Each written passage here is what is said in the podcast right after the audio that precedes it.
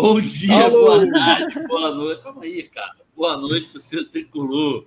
Eu me chamo Hugo Carvalho e vai começar mais um episódio do podcast É Proibido Remar. Esse dia 31 de janeiro, calor escaldante, diretamente dos estúdios online Carlos Castilho. E antes de começar, produção solta a vinheta. Corre assim livre, penetra na grande área, procurou, atirou, Rasterinho, Gol!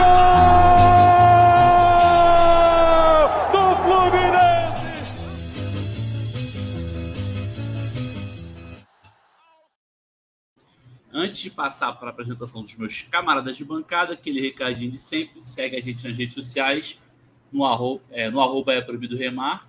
Além disso, quem quiser contribuir com esse humilde podcast, a gente tem planos na Aurelo, orelo.cc, só procurar é proibido remar. Temos plano de apoio mensal de 2 a 20 reais. E quem quiser contribuir esporadicamente, temos Pix, é proibido remar, arroba gmail.com.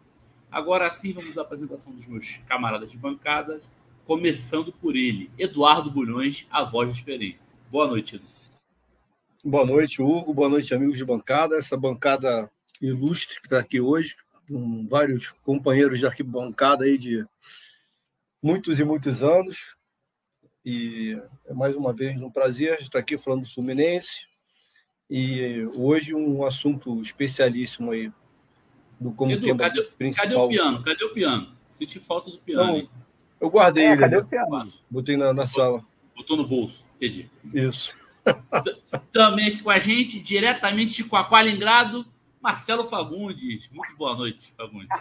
Seja muito bem-vindo ao seu vídeo podcast. Obrigado por aceitar o nosso noite, convite. Cara. E dê seus recados iniciais. É uma honra estar aqui com vocês. Galera que, como disse o Edu, que a gente se conhece de arquibancada, alguns eu vi crescer. É, é uma honra, é um prazer. E estamos aí para conversar. Quero já de antemão agradecer a, a gentileza do presidente do Conselho Deliberativo que me liberou para estar aqui, que está tendo reunião do Conselho. Ivan Perrone, obrigado aí pela gentileza de aceitar aí minha, minha saída mais cedo da reunião. É por uma causa ilustre participar do nosso podcast. É, fechando a nossa escalação. Fechando a nossa escalação, Léo Bagno. Muito boa noite, Léo. Mais uma vez aqui com a gente, né? Obrigado por aceitar nosso convite mais uma vez e ter seus recados iniciais. Não, obrigado pelo convite, sempre um prazer estar com todos. É, é proibido remar, é, é um canal com, que eu tenho muito carinho, né? Todos que participam daqui é, a gente já se conhece há um bom tempo de arquibancada, como o próprio Bulhões falhou, falou. E, e é isso. Se tiver pênalti, eu quero cobrar, tá? já começou cornetando, cornetado justiça. Deve ser melhor que o Calegari. Pô, pior não tem pior, não tem como. É, vamos, vamos partir para a notícia da semana. Agora, essa, a produção botou aqui, meteu o nome da empresa. Lê o nome dessa empresa aqui, é sacanagem. Cerejet ofereceu 4,85 bilhões para se tornar sócia de potencial Liga dos Clubes, é, é, é a Forte Liga, né, que é a do Fluminense. É, a proposta da empresa é com 36 clubes ou mais, seria 4,85 bilhões. Se tiver de 22 a 35 clubes, acho que a Liga hoje tem 26 clubes, seria 2,18 bilhões. Esses valores por 20% da liga. Eu queria o um comentário, começando pela casa, Eduardo Bulhões. O que, você tem a dizer, Edu, sobre, sobre essa proposta é... liga, essa briga eterna das ligas aí? Como eu falei anteriormente, eu, eu fico um pouco confuso ainda com essas notícias, porque são, na verdade, são duas ligas né, paralelas aí que tem essa tem uma, uma discussão a respeito da divisão de cotas, né? A do remador rubro-negro, juntamente, salvo engano, com o Corinthians e mais poucos clubes que aderiram depois sucumbiram à pressão, né? querem manter e até é, aumentar essa, essa diferença absurda que há hoje na divisão das cotas, e a do Fluminense que parece que tem uma divisão mais próxima do campeonato inglês, por exemplo, que tem mais a ver com audiência, desempenho em campo. essa proposta parece bem é, boa né, financeiramente. O, é uma fábrica, é uma plantação de cereja na empresa? Pô, aí, aí, aí, não é, né? Mas aí tu também, piadinha, essa é braba, né? Saber do que, que é a empresa não tem como saber, não, meu querido. É, mas é isso, acho que é um fundo de a gente não pode abrir mão dessa nessa divisão de cotas que não está brigando por ela, porque se a outra parte vencer, aí, meu irmão, essa diferença que hoje já é absurda, abissal, só tende para piorar. Né? E assim, se melhorar, se a, se a proposta do Fluminense for vencedora, ainda assim a gente vai levar no mínimo uma década para começar a diminuir a diferença, porque chegou a um ponto tal que é muito difícil. É isso. Pagne seus comentários aí sobre a notícia não, então, eu não tenho muito a, a, a, agregar, não, porque de fato não, não me debrucei sobre o assunto, não, e quando eu falo não me debrucei sobre o assunto, não, não estou nem me referindo a essa notícia que recente que, que você relata. É, eu realmente não parei ainda para avaliar essa, essa briga né, de dois grupos de clubes é, e, e, e, realmente não tenho muito a, a contribuir. O, o, o, que eu posso, para não deixar é, de comentar absolutamente nada, é dizer que me parece crucial para o prosseguimento do futebol brasileiro de uma maneira que, que seja competitiva entre os clubes e não uma espanholização, como muitos gostariam que, que o futebol brasileiro é, se tornasse.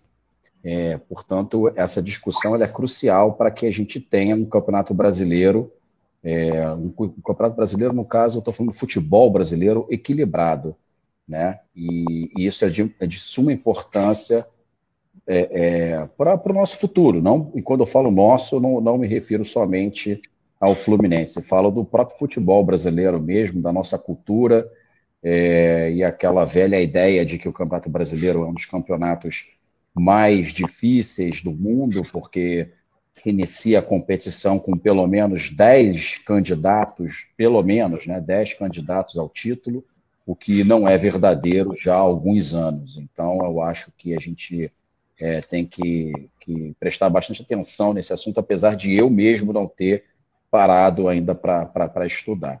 De qualquer forma, é de suma importância para o grupo que está do lado do Fluminense apresentar propostas de patrocínios que queiram participar dessa liga, né? É, a lei do mandante, né, ela agora dá uma força muito grande para os clubes para essa negociação, por mais que, que, que, sejam clubes que não estejam é, é, como Fluminense dentro, não que o Fluminense esteja faça parte desse grupo, mas é, ainda que sejam clubes que não sejam é, é, protagonistas, né, que não é o caso do Fluminense, é, eles têm um, um, poder de barganha muito alto. Então, isso acaba fazendo com que, apesar de ter duas ligas numa, com, com clubes mais é, é, renomados do que a outra, é, isso no, no, no, frigir dos ovos é, não, não seja tão relevante.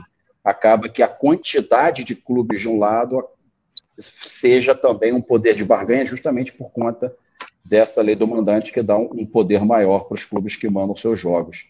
Então é isso, eu, eu, eu, eu, acho que é crucial essa discussão e a gente tem que prestar bastante atenção. É, boa, boa. Só para complementar aí para a galera que está ouvindo e até é, baseado no comentário do Wagner, a liga lá que tem o Flamengo tem Bahia, Botafogo, Corinthians, Cruzeiro, Flamengo, Grêmio, Guarani, Ituano, Mirassol, Novo Horizontino, Palmeiras, Ponte, Bragantino, São Paulo Correia, Santos, São Paulo, Vasco Vitória. Então são 18 clubes. A nossa liga tem 26, ou seja, bem mais clubes. ABC, Atlético Paranaense, Atlético Mineiro, América Mineiro, Atlético Goianiense, Havaí, Brusque, Chapecoense, Curitiba, Ceará, Criciúma, CRB, CSA, Cuiabá, Figueirense, Fluminense, Fortaleza, Goiás, Inter, Juventude, Londrina, Náutico, Operário, Esporte, Tombense e Vila Nova. Então, assim, tem realmente bem, bem, mais, bem mais clubes menores, vamos dizer assim, né? Mas tem Atlético Mineiro, Atlético Paranaense, Fluminense, pegando times Inter. da Série A, acho que é mais da metade dos times da Série A, salvo engano, tá? Não tenho preciso isso aqui. E aí que você falou, é, contra é, a questão da lei do mandante, é muito mais jogos, porque todos os jogos. Que uma, existe a possibilidade também de da CBF permitir que as duas ligas se formem na divisão de cotas e a CBF organize a liga. Se isso acontecer, é muito mais jogos da liga do que o Fluminense faz parte, porque com a lei do mandante vai poder mandar, por exemplo, Fluminense e Flamengo. O mando Fluminense vai passar. E, e é. Olha lá, o, o, só para complementar o que eu falei, são é 11 a 9 nos, nos times da Série A. Então, assim, nós temos nove times da Série A, não é pouca coisa, não, entendeu? Mas eu vou passar a bola para o aí que não mata Tá onde?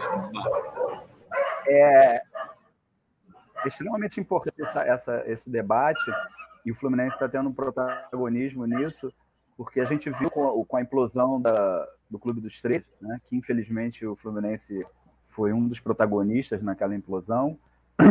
Quase todos os clubes estavam falidos, assentou qualquer galha, digamos, da Globo, e aí começou a acentuar ainda mais, já tinha uma, uma distribuição não muito justa, e aí acentuou demais, e a gente viu, né, alguns de nós falamos né, sobre isso, e o povo, ah, de aqui, ah, não, é isso, ah, tá, tá chorando, tá isso, tá aquilo, e a gente está vendo o Bagno disse, nesse momento não tem, não tem o, o tradicional 10, 12 clubes disputando o título, tem dois, eventualmente um terceiro que entra, como ano passado a gente entrou ali, é, né, tentando brigar, brigou pelo título até determinado tempo. Mas a gente tem dois e não tem três, porque o Corinthians está à volta ainda para pagar o seu estágio, né? E aí isso toma muito dinheiro dele da que era que é a TV. Não teria os três clubes e o Palmeiras pela TV e pela, pelo patrocinador. Então é importante é, é esse debate para o futebol brasileiro, como disse o Wagner, para ter de fato disputa, né? E é isso, a, a Liga Forte defende um, uma distribuição similar ao campeonato inglês, a Premier League. E as outras, a, a outra defende uma espanholização, como a gente costuma dizer. É, a Liga Forte defende Quem deu a notícia... divisão. Desculpa, fala, fala. Quem deu a informação aqui foi meu amigo e irmão Marcelo Porto, aqui dos 11 contra 9, que eu olhei aqui os comentários. É, sim, sim. Eu, eu até marquei aqui para a gente comentar no final, mas eu até adiantei o Porto que falou aqui, que são 11 contra 9. É, e assim, é importante ter em mente que a divisão igualitária é importante para o futebol mesmo, né? E vou te dizer que até no curto prazo, os grandes clubes é, mais endividados, vamos dizer assim, como é o caso do Fluminense, talvez nem seja o melhor para esse. Por quê? Porque os de baixo, que não tem dívida nenhuma, se você torna mais igualitário, um Bragantino, um clube desse, poder brigar muito melhor, porque a divisão vai ser mais justa. Mas é o que é o correto, né? Futebol é competição. Então, se você iguala a competição, talvez essa visão é mais interessante. Talvez essa visão de curto prazo tenha levado. Talvez a visão de curto prazo tenha levado os remadores do bairro Glorioso a assinarem né, com essa liga, Sim. que eu esqueci o nome, que é a dos remadores. Não só, corrigindo o Eduardo, são só os remadores. Todos os remadores do Rio estão do lado de lá. Isso. É, Botafogo e Vasco, acho que a galera da SAF entrou sem nem saber onde estava se metendo, né? Mais ou menos foi isso que aconteceu. Não, o texto, o, o, John Textor, é, não sei se assim se pronuncia, ele falou que não, não pode ter socialismo no futebol. Ele fez uma graça, ele, ele não foi à toa, não. O do Vasco, acho até que sim, porque acho que ainda nem era SAF. Mas o, o do Botafogo lá, ele um comentário desse porte. Assim. Não me lembro agora exatamente qual foi, mas ele fez um comentário desse porte. Enfim, é isso. Eu acho importante também, só complementando vocês falaram, o Fluminense está brigando. Acho que é uma demonstração de força ter, ter esse, essa intenção aí, né? É, que o outro grupo também tem algumas intenções na mesa. A gente apresentar também para poder barganhar é muito importante. Espero que chegue o denominador comum razoável, né? É, uma das coisas que, que, a Liga do Fluminense impõe é obrigatoriamente ter um, um limitador máximo e mínimo, que acho que isso é a maior divergência. Acho que em termos de divisão das contas até é negociável, mas a Liga do Flamengo não quer que tenha limitador. Tipo, você quer que tenha um limitador máximo do maior valor para o menor valor.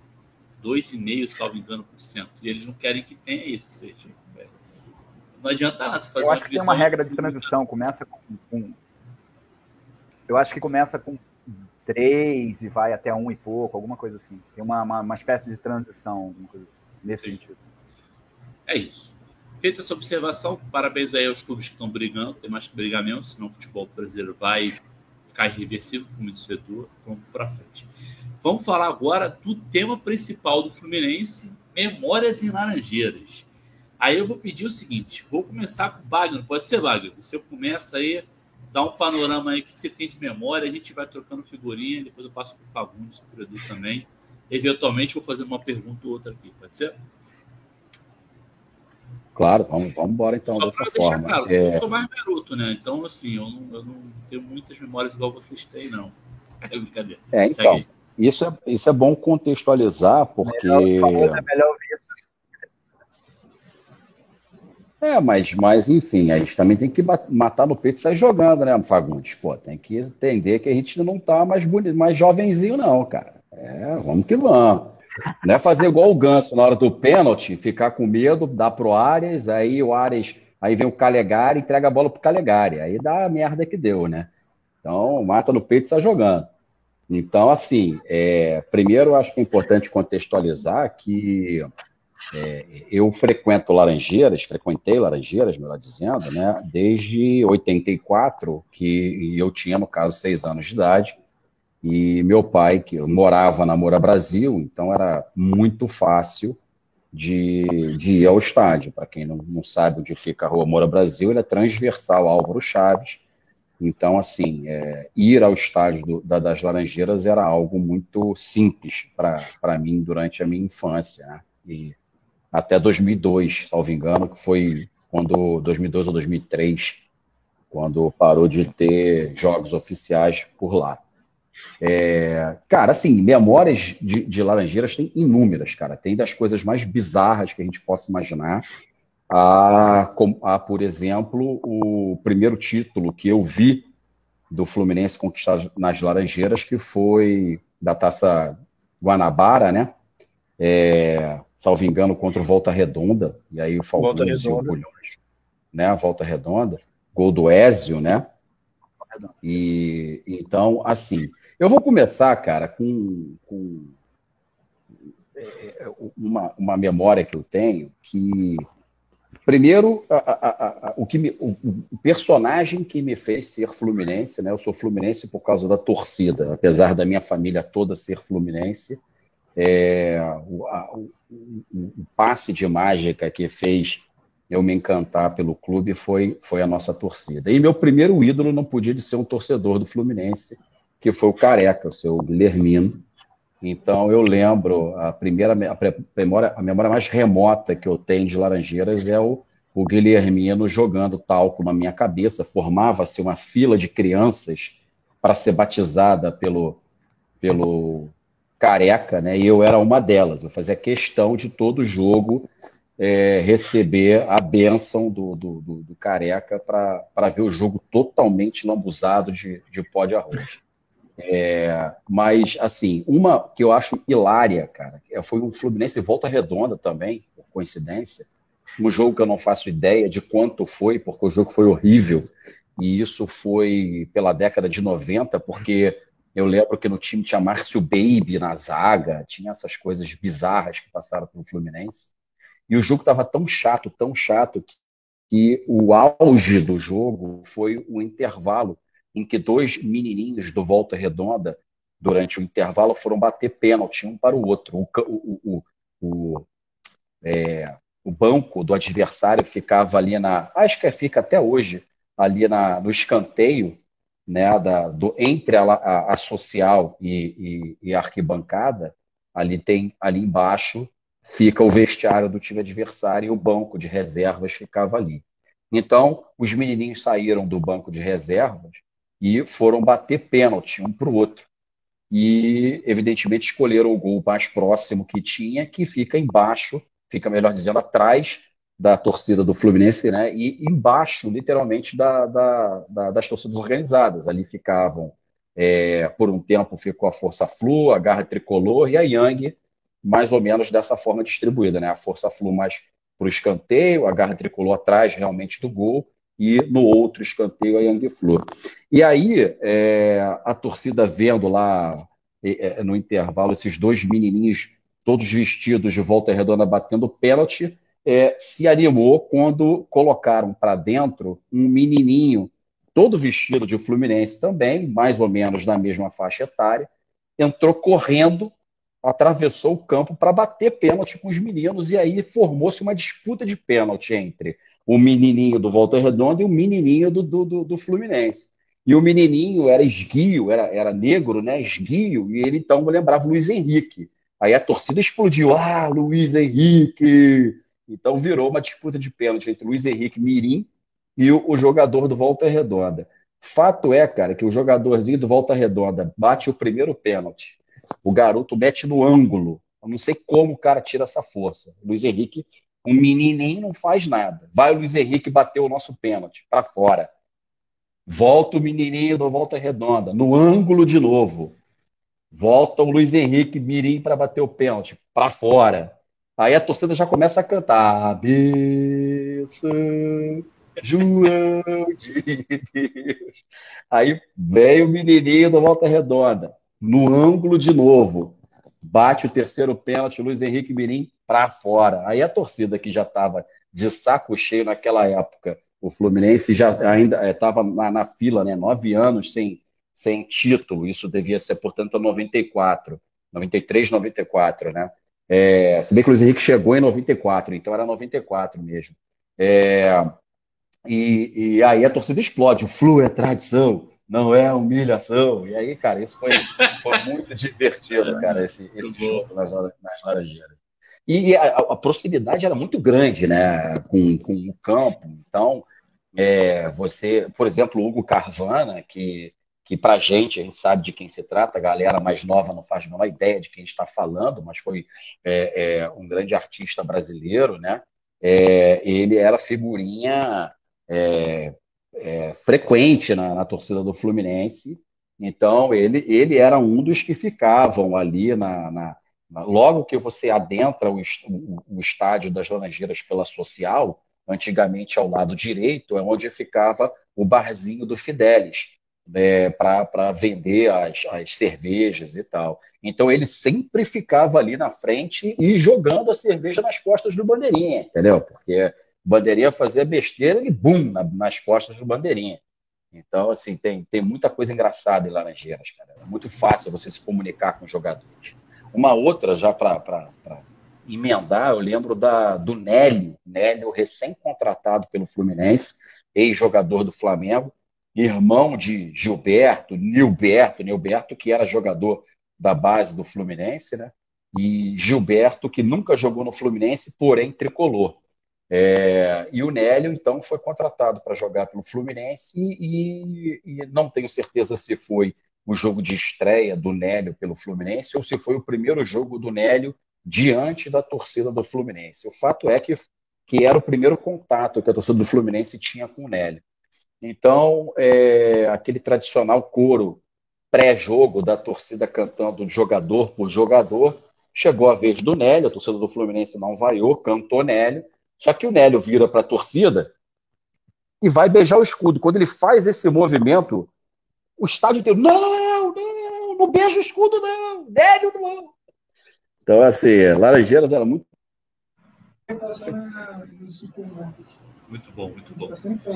É, vou, vou pedir, vou passar, vou deixar vocês começando livremente. Já te, separei alguma, alguns apontamentos aqui, mas eu vou deixar primeiro os três falarem, depois eu venho com as perguntas. Fagundes, manda a bala aí.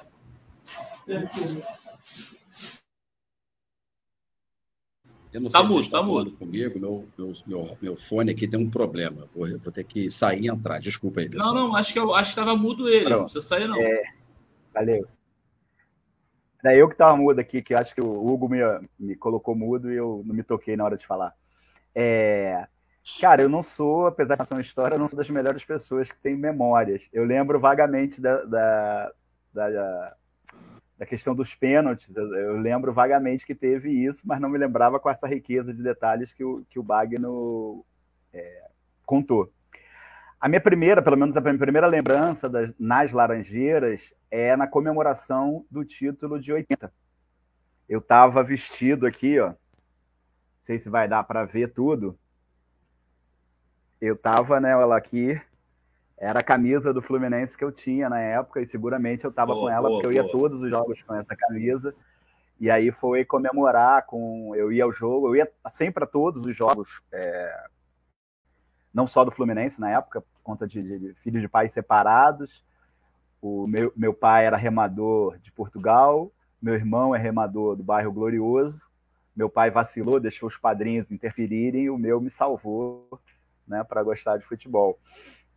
E, e aí, em alguns jogos que meu pai não podia ir, enfim, aquela questão, né, não era dia dele, digamos assim, eu ia com os vizinhos, que eram amigos da minha mãe, que, cuja né, a matriarca, digamos assim, é amiga da minha mãe, que eu chamo de tia até hoje. Tal. Então eu ia, e aí eu fui ao jogo com ele. O marido dela, à época, era o presidente, né, ou tinha sido um dos fundadores da Jovem Flu e tal. Então é a primeira lembrança. Eu morava no Meia na época, então não, não ia tanto às Laranjeiras, como passei aí na a partir da década de 90.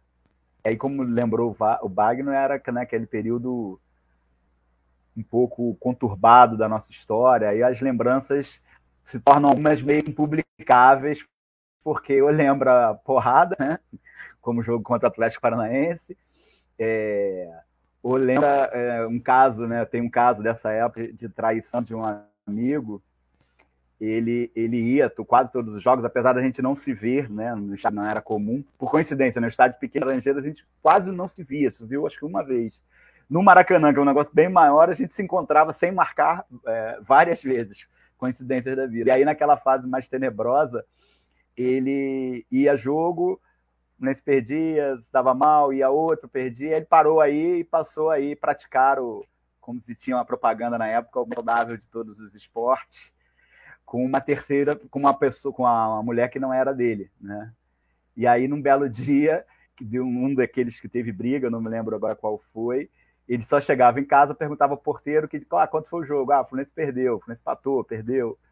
Aí ele chegava em casa, ah, não quero falar nada, tô puto e tal, não sei o quê. Aí nesse dia da briga, ele chegou em casa, a mulher preocupada, né, achando que ele podia ter entrado na porrada, a polícia barbarizando e tal. E aí ele só perguntou por que ah, perdeu, mas subiu, ele, pô, tô preocupado com você. Aí ele vacilou com o quê? Não, pô, a briga e tal. Aí ele, não, não, consegui sair, sair antes e tal. Se deu uma. Se safou por pouco dessa. Mas é, é muito gostoso, né? Tem só o Fidelis, né? O Fidelis tem lembranças do Fidelis ótimas, né? É, o Fidelis ele cobrava o preço de acordo com a cara do freguês. E na cara dura, né? Ele era uma lenda do Fluminense. A galera no Alambrado xingando bandeirinha, xingando o juiz, xingando o jogo do Fluminense, xingando adversário, enfim. Mas acho que essa é uma jogando, tradição, acho que essa é uma tradição um que o Bar mantém. Acho que essa é uma tradição que o Bar mantém. Já tem denúncias disso em relação à cerveja, mas tudo bem, deixa em off.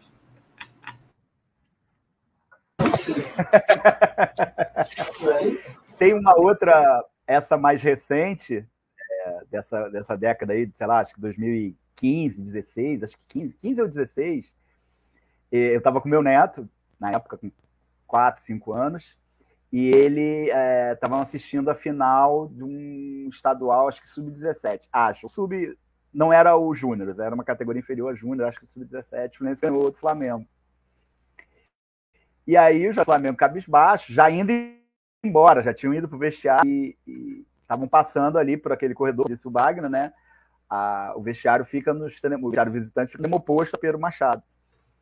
E aí eles têm que fazer todo aquele trajeto ali. Aí Neto Arthur sobe no alambrado é, e começa a gritar para os garotos, os garotos já saindo cabisbaixo: sai daqui! Seus filhos de cocô X, sai daqui! Vocês não podem pisar nesse estádio! Vocês são fedidos de cocô X e tal, que foi uma gargalhada generalizada. E ele querendo, e ele falando raiva, apesar dos termos serem bonitinhos, ele subiu no alambrado, ficou forçando e, e, e gritando com, dentro da sua uh, né, infantil, da, como é que se diz, consciência infantil, ele estava ali com raiva, né, apesar dos termos enfim, aí ao longo do papo eu vou lembrando de, de outros casos aqui. É... Mas tem, tem caso de. Eu me lembro de, de ouvir falar de um caso de um jogo também de Júnior, que o Fluminense estava sendo roubado, o povo entrou no vestiário no intervalo do juiz, deu, deu umas conversas aos costumes, que o juiz voltou pianinho. Mudou, voltou pianinho, o Fluminense veio ver placar, estava sendo roubado lá, perdeu. Foi vestiário perdendo em 2 ou 3 a 0 e, e depois de uma conversa delicada ao pé do ouvido, voltou e apitou normal, né? Digamos assim. Edu, faz a sua introdução aí também sobre as memórias em Laranjeiras. Então, as minhas memórias, eu costumo dizer que às vezes as versões e as lendas são melhores que os fatos em si, né? Então, assim, eu, eu acompanhei muito de perto o tricampeonato, indo a vários jogos e alguns jogos, na verdade, né? mas a todas as finais, as, as, finais do tricampeonato e do Campeonato Brasileiro de 84. E tenho na minha memória muito vivo, aí pode ser só na minha memória mesmo, pode ser realidade, que no início, o Fluminense foi tricampeão em 85, né? E no início de 86, na minha cabeça, foi a reabertura de Laranjeiras com um jogo de entrega de faixas entre Fluminense e São Paulo. Que o Fluminense era o time da época no Brasil, né? tinha sido tricampeão. O São Paulo iniciava aquela era ali com de Miller, Careca, Silas. também tinha sido campeão em 85. Foi esse jogo de reabertura de Laranjeiras, salvo engano. Eu não fui esse jogo, mas estava na casa de algum parente assistindo, isso ficou na minha memória. É... E a partir de 86, a partir de então, o Fluminense passou a jogar muito ali. Então, fui a muitos e muitos jogos em Laranjeiras é, 90% deles provavelmente sozinho, né? Porque eu morava na freguesia em Jacarepaguá e era uma aventura chegar em Laranjeiras de ônibus e voltar para casa depois. Não, ninguém queria fazer isso. Era só para loucos mesmo, principalmente na fase que o Fluminense começou a desenrolar depois de 86. Né? Sei lá, quarta-feira, 8 horas da noite, eu saindo de casa e o pessoal está indo para onde? De Laranjeiras. Fazer o quê? Ah, você sabe, Fluminense e Bragantino tá maluco? Eu falei, não, vou. Aí eu, eu separei alguns jogos aqui, né, que foram marcantes.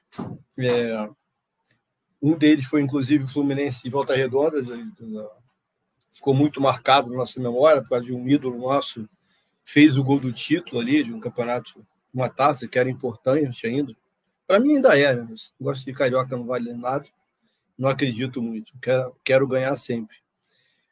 Gol do Ezio. Eu lembro muito bem que era um sábado de aleluia e ele comemorou imitando o Judas, né, assim, de braço aberto, a galera malhando ele. Depois a galera invadiu o estádio, invadiu o gramado no final do jogo. Foi uma festa, porra, muito maneira. Fluminense e Inter também, a final da Copa do Brasil. Estádio, porra, super lotado. E eu lembro muito bem da gente fechando o túnel, né? Esse jogo foi de carro. Já era 92, já tinha uma certa idade, já tinha carro. Eu e um amigo da freguesia, a gente, eu lembro que a galera fechou o túnel na ida, na volta, o Santa Bárbara parado, né, fazendo uma festa do cacete. E, e outros jogos um pouco mais tristes ou trágicos, não? mas aí a gente vai desenrolando no, no decorrer do, do episódio. Uma parada que sempre ficou muito na minha cabeça vou... também era o Oi? Ok. Não, não, desculpa, ah. pode continuar. É porque eu, ah, eu ia pegar um gancho da, de 92. Manda bala, manda bala. Não, não, vai, vai. Manda aí. Não, eu ia pegar o gancho pelo seguinte, porque como eu falei que eu morava na Moura Brasil, o meu prédio, na verdade, ele ficava de, na esquina da Moura Brasil, de modo que a janela do meu quarto, ela ficava para o viaduto. E eu me lembro que o jogo foi à noite, né? Mas em 92 eu era colegial, tava, já tinha retornado do colégio, e estava ansiosíssimo para ir para o jogo, como sempre fui, né? Até hoje, o jogo é às 7 horas da noite. Se eu chegar no Maracanã três e meia, eu acho que eu estou atrasado, né? Então, assim, é, é, é, eu já estava muito ansioso para ir para as Laranjeiras, ainda mais que era a final da, da Copa do Brasil. E tô eu sentado no meu quarto, começo a escutar um barulho muito alto de torcida. E eu sem entender aquilo, eu abri a janela, olhando para fora e não via nada acontecendo. A Yang Flu, como o, o Bolhões falou, ela desceu dentro do, do túnel Santa Bárbara e veio andando Então ela subiu o viaduto a pé e desceu o viaduto. Quando ela desce, eu vejo isso da minha janela, Marum, aquele mar branco cantando Dali, Dali, Dali, Nense, seremos campeões. Eu imediatamente desci fui para o jogo e meu pai e minha mãe devem estar procurando por mim até hoje. Então, assim, é, Laranjeiras é, é, era muito gostoso, cara. Era é, o cheiro que você sentia quando entrava no estádio, da, da grama recém-molhada. É, isso eu lembro desse cheiro até hoje. O, o, o, os holofotes acesos com as, as, as faixas das torcidas organizadas é, é, meio que brilhando, como se fosse uma luz prateada por conta do branco, do, do né, é, tudo era muito mágico. E no início da década de 90, quando é, eu ainda era é, pré-adolescente, né, passar um dia no clube do Fluminense, com o jogo do Fluminense nas Laranjeiras, era algo espetacular. Né? Você chegava de manhã, ia para a piscina, almoçava no bar do tênis, o bar do tênis ainda tinha uma comida decente para ofertar, aquela churrasqueira funcionava, né? Na verdade, aquela churrasqueira nem existia, mas é, é, é, tinha outros, né? Você comia um pratão de, de filé com fritas ali, com comida à vontade, e você já ali no almoço já via o esquenta das torcidas organizadas, já ouvia né, o esquenta das torcidas organizadas batucando com só meio mastro para cima das bandeiras tremulando, e aquilo já te causava uma aflição para ir logo para o estádio. Então, assim, jogo em Laranjeiras, é, você passar o dia no clube era, era espetacular. Qualquer criança saía de lá maravilhada. Mesmo que fosse um Fluminense volta redonda com o Márcio Baby atuando na nossa zaga. Uma parada que sempre ficou muito na minha cabeça também, assim, e veio agora, é a relação do samba enredo e o futebol. Meio que se perdeu nas últimas décadas, assim. A gente sempre ficava naquela expectativa de sair o, samba, o LP de samba enredo no final do ano, já decorava as músicas e aquilo ia imediatamente para o estádio. E eu tenho muito é, claro na minha lembrança da, da parte interna ali da arquibancada, né, no corredor, né, antes da gente entrar para a arquibancada, que a galera ficava ali no intervalo, antes do jogo, muitas horas antes do jogo, cantando os sambas do ano e porra, alguns explodiam na arquibancada, outros não, mas a gente sempre cantava os sambas do ano e porra, era muito maneiro mesmo. O clima foda. E tinha aquela, sempre aquela expectativa que, graças a Deus, nunca se realizou de alguém cair dentro do campo também, né? Porque o estádio é assim, né? Você, na parte de cima ali, uma comemoração um pouco mais exaltada, poderia mas, pô, era muito bom. Eu já vi um episódio da, por conta dessa arquibancada íngreme, né? É, eu, no, vendo o jogo na Yang Flu, um vendedor de, de picolé tropeça e cai, desaba. Né? Ele não caiu lá embaixo, né? Ele desceu rolando alguns degraus e parou no último deles, deles antes de, de né? ali na, na, na grade mesmo, verde, né? Não chegou a cair lá embaixo. Mas os picolés voaram para todos os lados. Todos foram dentro da Yang Flu.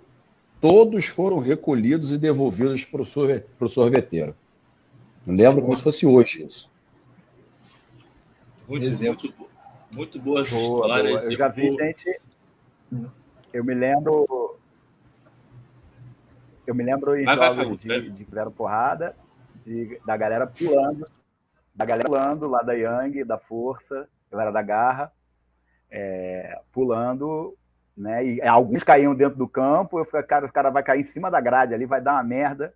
Nunca aconteceu de cair na grade. Eu caía fora ou caía dentro do. Né, ainda na arquibancada, na, no de baixo ou, no, ou, no, ou no campo, né? Me correu aqui uma lembrança também, comemoração de título de um amigo nosso, comemorando o título de 2002, o o Edu falou da, de fechar o, o, Santa Bárbara, o Wagner ali já, já deu imaginando quem seja. E aí a gente veio do Maracanã, também fechou o Santa Bárbara, esse amigo nosso veio em cima, deitado em cima do Capu, né? Ele estava, obviamente, muito sóbrio. É... E veio, aí fizemos uma, uma carreata, digamos assim, Santa Bárbara, parando e tal, não sei o quê. E aí alguém avisou, ele tava, eu estava no carro literalmente atrás do dele. E, e aí alguém avisou, ele entrou no carro. Aí pararam o nosso carro, achando que o cara era o nosso carro e tal. Aí depois ele, ele né, se manteve mais sóbrio, foi para a porta lá do estádio, né? A gente entrou no, no, no, estádio, comemorou e tal, aquela coisa toda. E aí parou um, um caminhão do, do lixo da, da, da Conlurb.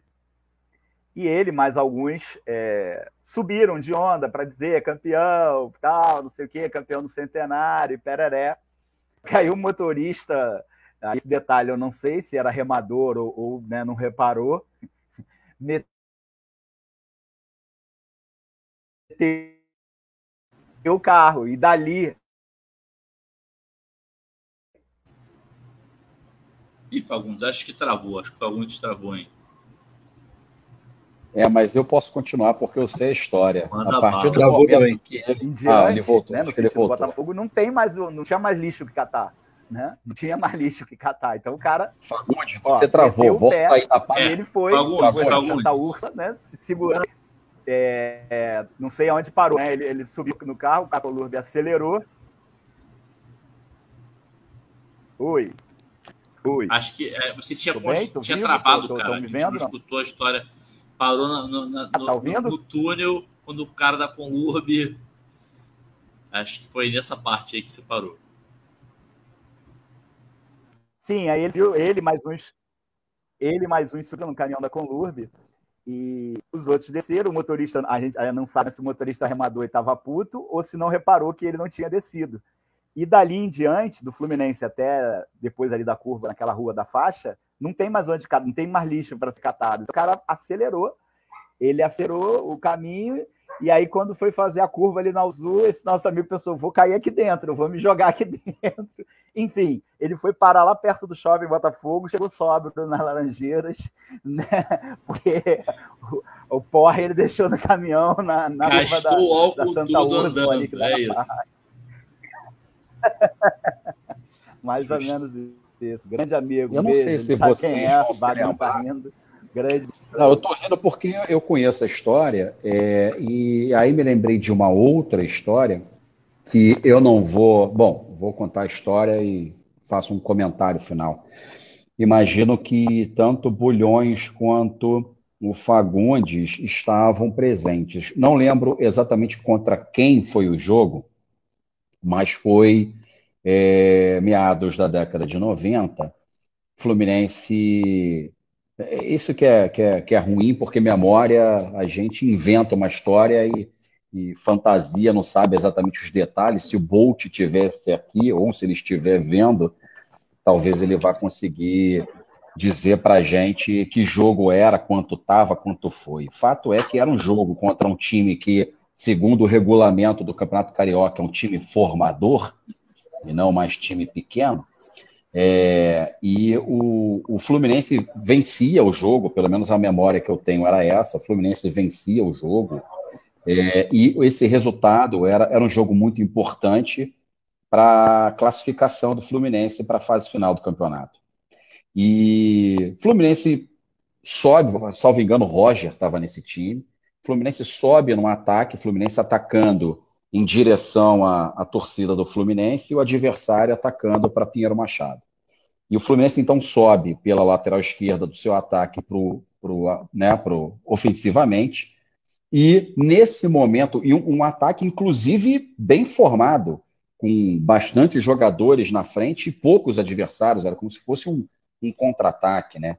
E, e já no final do jogo, nesse momento, um sinalizador sai da torcida da Young Flu e cai no meio do campo. Vocês se lembram desse, desse fato? Não se lembram disso? Então, esse sinalizador. Não, lembra. Esse sinalizador interrompe a partida, evidentemente, porque ela, o sinalizador cai dentro do, do gramado. O Fluminense perde o ataque, porque o jogo se paralisa. Retoma a partida, ataque do adversário, gol do adversário, acabou o jogo, Fluminense desclassificado. Eu não vou dizer quem foi, mas eu vou dizer que ele está muito próximo de nós. Ih, rapaz, aí, aí é brabo, hein? É o, deixa no ar, é deixa o no ar, é meio- melhor. É melhor deixar no ar. En- en- Entre esses jogos que o pessoal falava, cara, caraca, o que, você vai fazer lá É o mesmo do caminhão, Wagner? Eu não sei, eu não tenho certeza. Não tem, que você vai fazer Ah, ué, já imaginei. Ainda que seja, eu não vou, eu não vou ar. confirmar, porque Ô, ô Wagner, eu queria matar a pessoa. manda, manda no chat privado aqui, mata a curiosidade do apresentador. pô. Não não. Depois a gente fala. Num desses jogos que a galera só, só falava, fazer um comentário. o que, você vai fazer? Edu.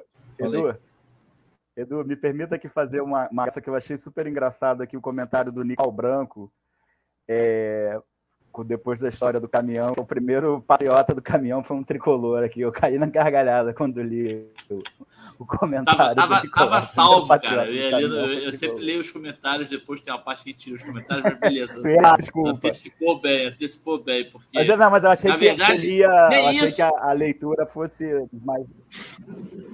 Não, tranquilo. É, nem isso os caras tiveram originalidade, tiveram copiar a gente, né? Pô, brincadeira.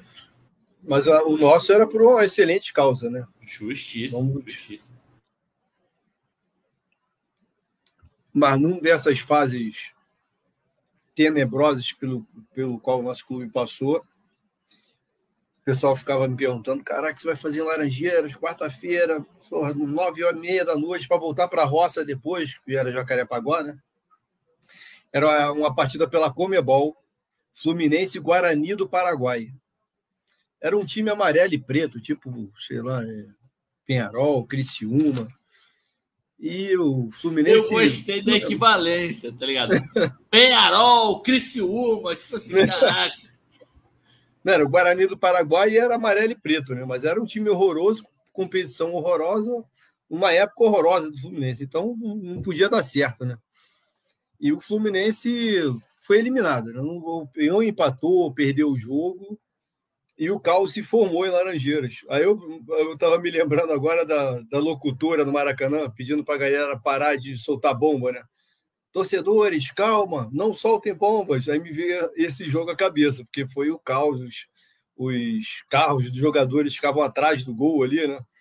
E foi uma sequência de bomba, de invasão de campo, e, porra, uma maravilha para uma quarta-feira à noite. Se alguém lembra desse jogo aí?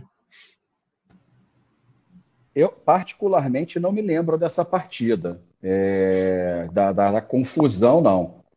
É, mas lembro de outras confusões que presenciei no estádio, como, por exemplo, Fluminense Botafogo, no, naquele brasileiro, que a torcida do Botafogo fez de tudo para esculhambar com o estádio, e conseguiram, né? Tanto que derrubaram a, a grade, e, mas eles foram gentilmente retirados do estádio, então ficou tudo bem.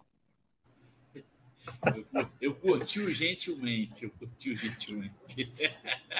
Esse jogo estava na minha lista aqui. Esse jogo, esse jogo do Botafogo, eu iria, eu ia, eu, eu ia nesse jogo do Botafogo e aí aconteceu alguma coisa que eu não me lembro agora, mas assim, eu ia a todos os jogos, é, não importava qual, mas enfim, alguma coisa aconteceu que, que... já fui a jogo com pneumonia dupla, mentindo para o cidadão, mentindo para médico e ainda encontrei o médico no Maracanã, deu, deu muito para mentir para ele, um esporro, mentindo para a mãe, enfim. Mas esse, esse do Botafogo aconteceu alguma coisa muito grave que eu não me recordo que me impediu de ir é, ao jogo.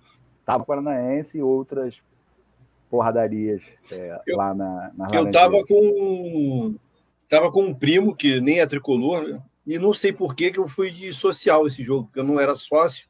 Não sei se vendeu o ingresso para torcedor comum na social. Sei que eu tava na social de frente para confusão, né? E de repente aquele alambrado cai, tem uma meia invasão de campo ali, o jogo é paralisado. A- Acho que acabou, o jogo não voltou, né? Depois Não, o- o jogo acaba. o, o juiz, que era o Height, salvo engano, botou na súmula que a culpa da, da paralisação do jogo tinha sido da torcida do Botafogo e nós ganhamos os pontos depois no, no tribunal, justamente, né? Porque Exatamente, a gente ganhou os pontos da partida. É, antes da queda do Alambrado, a torcida do Botafogo puxou uma faixa da Influente. Você lembra da Influente?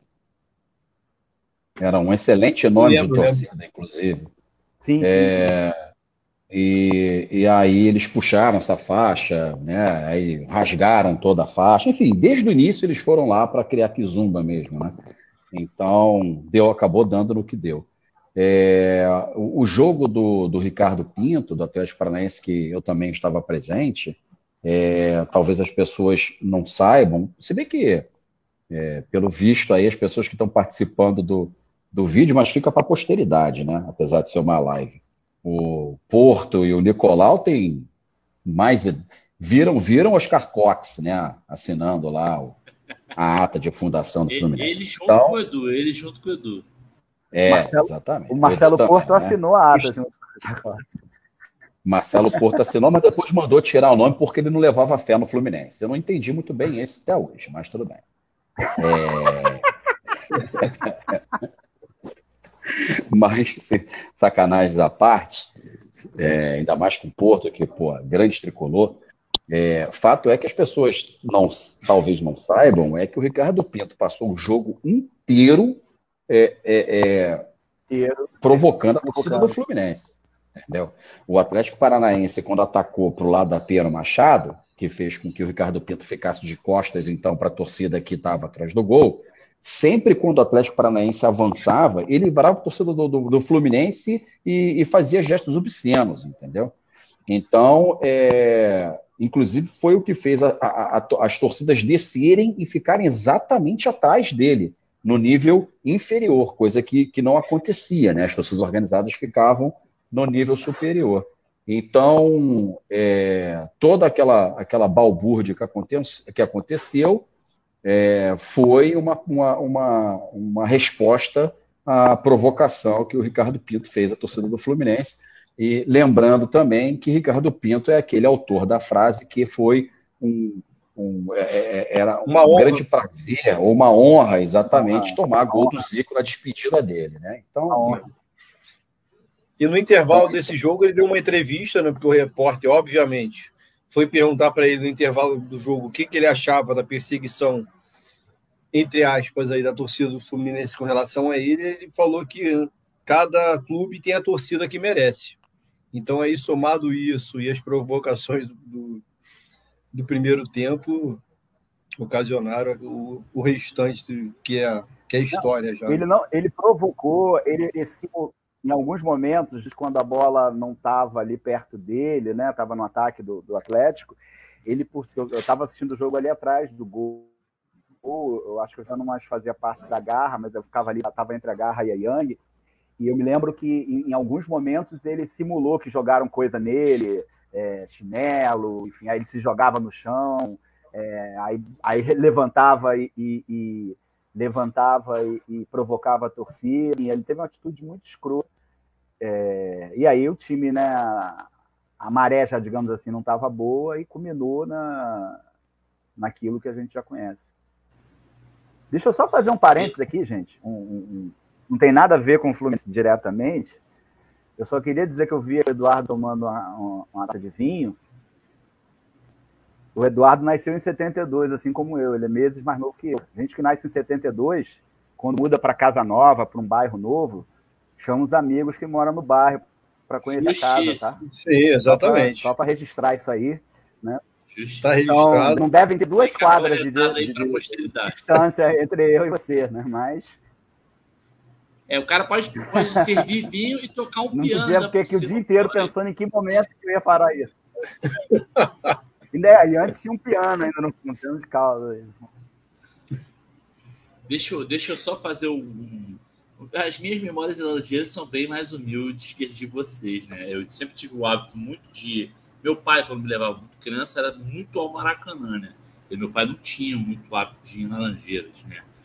É... Até porque era longe, a gente morava em Jacarepaguá, como o Edu falou, ele não tinha um hábito mesmo de, de se deslocar. Acho que poucas pessoas tinham. O Edu, talvez. Era o Babu, Edu, teu companheiro de Jacarepaguá aqui?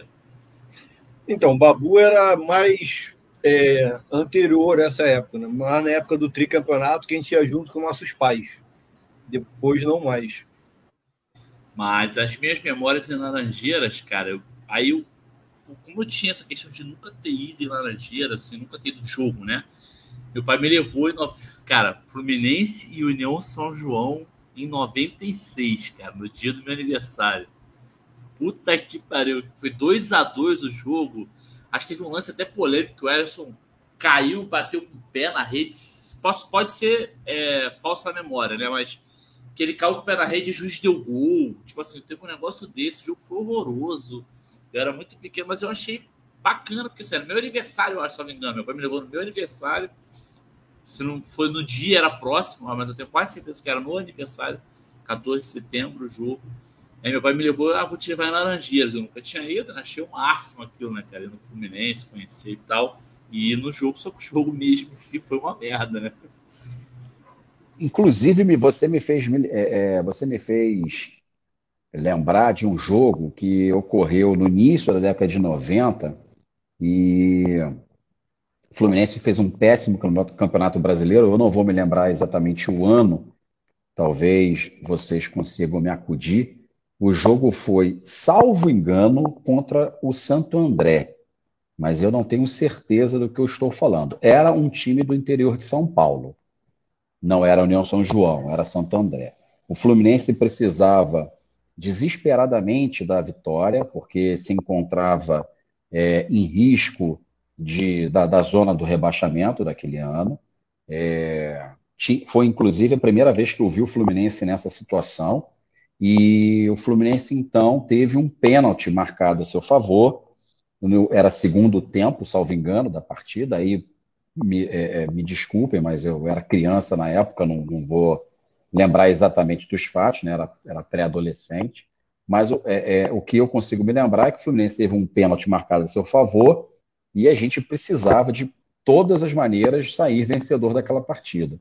O, quem cobrou pênalti foi o Alexandre Torres, ele cobrou a primeira vez, ele é, é, não lembro se.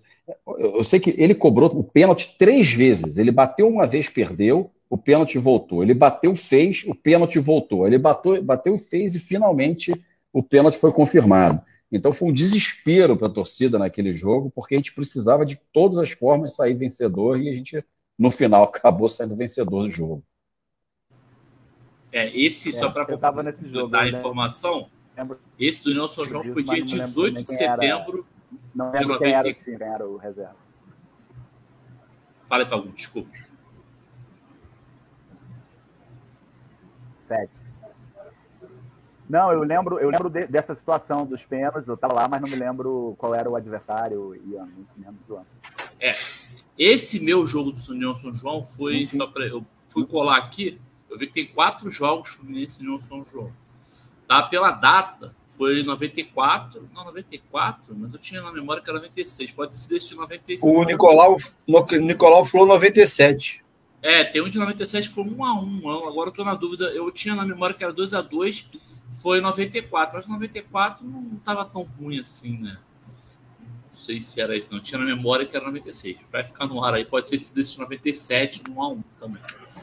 É, até pela data, porque esse de 94 era 18 de setembro, o de 97 era 24, 10 dias depois do meu aniversário, acho provável. Enfim, mas essa é uma das memórias que eu tenho de, de Laranjeiras. E uma memória que eu tenho que não é de um jogo, né, em Laranjeiras, mas é uma memória muito foda, que foi o dia do centenário. Foi, acho que foi esse jogo com Palmeiras. Foi. 2002, pelo Rio São Paulo, a final, semifinal do Rio São Paulo, acho que era semifinal. E eu lembro da, daquilo da festa, que ele viu tudo. Eu lembro do Tele Santana chegando na quadra, que foi do caralho. E eu lembro foi. disso. Tem a ver com o estádio Laranjeiras, mas é uma memória muito foda que eu tenho. A, che a chegada do Tele no clube foi o auge da festa, assim. O clube que estava bastante cheio. Foi o delírio. Esse Fluminense Palmeiras foi em Laranjeiras? Não lembrava desse jogo. Não, desse não, jogo. não, não, não. Fora foi, foi, foi Paulo, Brasil. Ah, entendi, entendi. Porque no foi, centenário é, o Fluminense Brasil, sonhou né? com o Real Madrid e terminou com o Toluca, né? Toluca, mas aí foi no Maracanã. Eu tava é, foi no Maracanã. Aí, Só para corrigir aí, ó, o Nicolau falou que o de 97 foi fora, depois, então não é desse que eu tô falando. Então é o de 94 mesmo. Minha memória falhou, eu achei que era 96, foi em 94. E a gente teve. Aí eu volto para para aquilo. Não sei se é verdade só é, se é só minha memória, né? mas aquela marca de três listras foi nossa parceira durante muitos anos aí, né? E eu tenho na minha memória que a estreia dela no Fluminense foi um jogo em Laranjeiras contra o São Paulo, que teve uma série de sorteios assim de, de camisa no no, em Laranjeiras. Inclusive, um, alguns amigos que nesse jogo foram ou estavam próximos de mim ali ganharam a camisa. Eu acho que quem chegava, jogou... quem chegava primeiro ganhava a camisa. Tinha uma, um determinado é, número provável. de camisas que foram distribuídas, não foi sorteio, não. Quem chegar, assim, era... 100 primeiros que entrassem ganhavam a camisa. E era a estreia da Adidas no Fluminense, né, contra o São isso, Paulo. Isso, isso. Eu não sei se foi contra o São Paulo ou contra o Grêmio, foi, mas. Foi contra o São Paulo. Eu acho que foi contra o Grêmio. Também não? que a gente tinha um... Não, o Grêmio, o Grêmio foi um amistoso já em 2000. O Grêmio foi um amistoso em 2000 com o Espinosa. Então, é, eu lembro que a gente, tinha, a gente tinha um goleiro negro chamado Adilson, que depois ficou Sim. doente por algum motivo e ele estava jogando nesse dia. Bom goleiro se machucou feio num jogo nas Laranjeiras. É. Cinco, é, uma defesa. O jogo que ele se machucou feio foi São Januário, eu acho. É, enfim.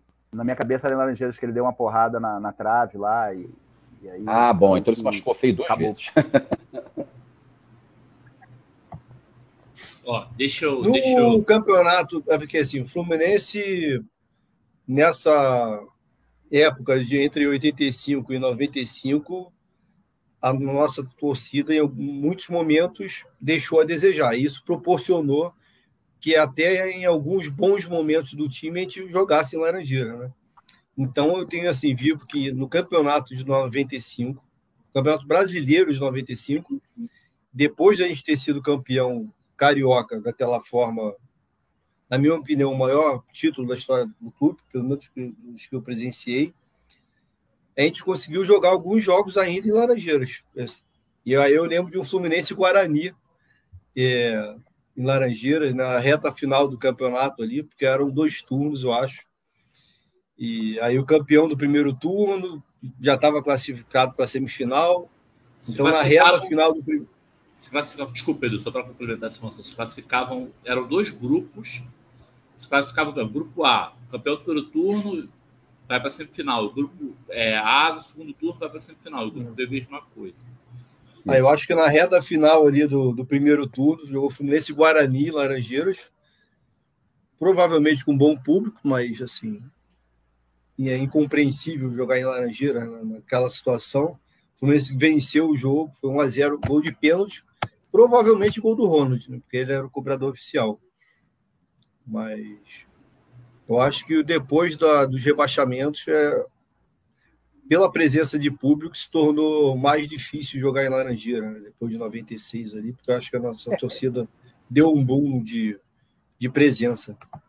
Na, na, primeira metade da década de 90, é, que o Fluminense até fez boas campanhas, é, eu lembro de alguns jogos muito bons do, do, Fluminense. Eu lembro de um Fluminense Palmeiras, 4 a 2 Fluminense. Foi, salvo engano, estreia do, de um campeonato brasileiro.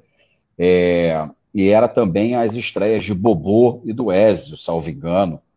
E assim, o Fluminense fez um, um jogo de gala. A torcida saiu Estava super lotada as Laranjeiras, né? O que não era muito difícil de conseguir, porque o estádio é pequeno. Então, é, eu lembro que, que foi um jogaço. O Bobô, o Ezio. Foi, foi um jogo muito marcante para mim. E tiveram outros vários jogos, assim, que naquele, naquele ano, nas Laranjeiras, o Fluminense jogou muito. Eu lembro de um Fluminense Esporte. A, a campanha, a própria Fluminense Esporte na Copa do Brasil foi um jogo muito legal também nas Laranjeiras. É, é, Fluminense Internacional, de todos os jogos que eu vi, foi o maior deles, né, o mais importante deles. É, e a gente teve o azar daquele juiz fazer o que fez no jogo de volta, né? Senão a gente seria bicampeão da Copa Nunca do Brasil. Nunca mais esqueço o nome dele, José Aparecido de Oliveira. Exatamente muito bem, gentilmente retirado do avião, que curiosamente é. ele voltou no mesmo, mesmo voo do, do time, né? É, enfim, Laranjeiras é, é, é, um berço do futebol nacional e parte da história do futebol brasileiro e, por conseguinte, mundial, tendo em vista que a seleção brasileira é a principal seleção do mundo, né? Então, o, os estádios, o estádio das Laranjeiras ele tem essa importância não só para o Fluminense, que por si só já é algo grandioso, mas também para o futebol nacional e mundial. Eu lembro de um documentário, não vou saber exatamente onde eu vi, tenho na minha memória que foi na Sport TV, já procurei por esse documentário novamente e não encontrei. Era um documentário falando sobre o futebol brasileiro, né? Então conta desde a sua origem e o, o anfitrião, né, da, da que o, o, apresentador, melhor dizendo, do documentário era o Gary Lineker, né, o jogador inglês. E quando ele começa a falar sobre o futebol brasileiro, é, ele está num, num tá em close, né? Só mostra o rosto dele, você consegue ver que tem alguma coisa, um campo de futebol atrás, mas você não consegue identificar o que é, onde é. E ele inicia o documentário falando exatamente assim: aqui nasceu o futebol, o, o, o, o melhor futebol do mundo, o futebol brasileiro.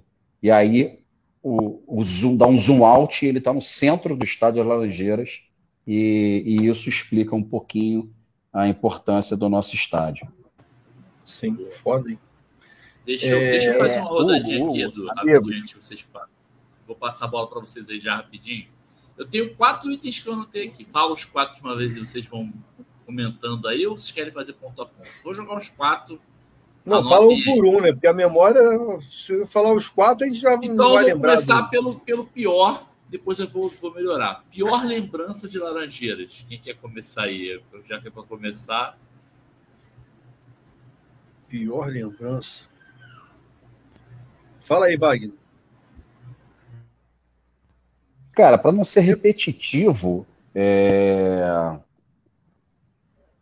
pior lembrança, eu tenho, eu tenho duas, assim, duas que, que, que marcaram muito. Eu lembro de um 3 a 0 Bangu, o, salvo engano, o Artuzinho jogava no Bangu, o Artuzinho fez um golaço, a torcida do Fluminense, inclusive, aplaudiu o gol, de tão bonito que ele fez.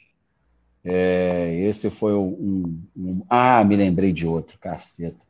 É, Fluminense se for muito volta... ruim, não fala, não. Se for muito ruim, não, não fala. Não, não. Fluminense volta redonda, cara. Um campeonato que, que inventaram. É... Copa Rio. Era... Copa Rio, negócio assim. E aí o campeão se classificava para a Copa do Brasil. Era um torneio Ainda só o campeão a Copa Rio, carioca. grande. Sim, sim, mas na época era o seguinte: é, o campeão carioca e o campeão dessa Copa Rio é, iriam para a Copa do Brasil do ano seguinte. É, esse era o critério de classificação. E, e, o Fluminense chegou na final contra o Volta Redonda e, porra, a Ferge, do jeito que é a Ferge, né, uma coisa gloriosa, ela inventou que o primeiro jogo, a, a, a, a, decisão, o campeão seria por pontos. E não tinha critério de, de desempate. Então, se os, se os dois clubes terminassem os dois jogos empatados em pontos, o desempate seria nos pênaltis. Tudo ótimo. Desde o início, todo mundo sabia que a regra era assim.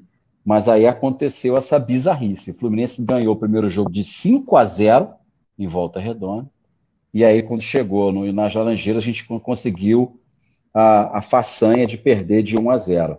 E aí foi para os pênaltis e perdemos nos pênaltis. Né? Então, assim, esse eu acho que foi definitivamente o pior momento que eu vi, que eu, que eu, que eu presenciei. Foi um jogo que aconteceu de tarde, não tinha quase ninguém no estádio, e era um, um, uma Copa assim que ninguém estava seguindo. Né?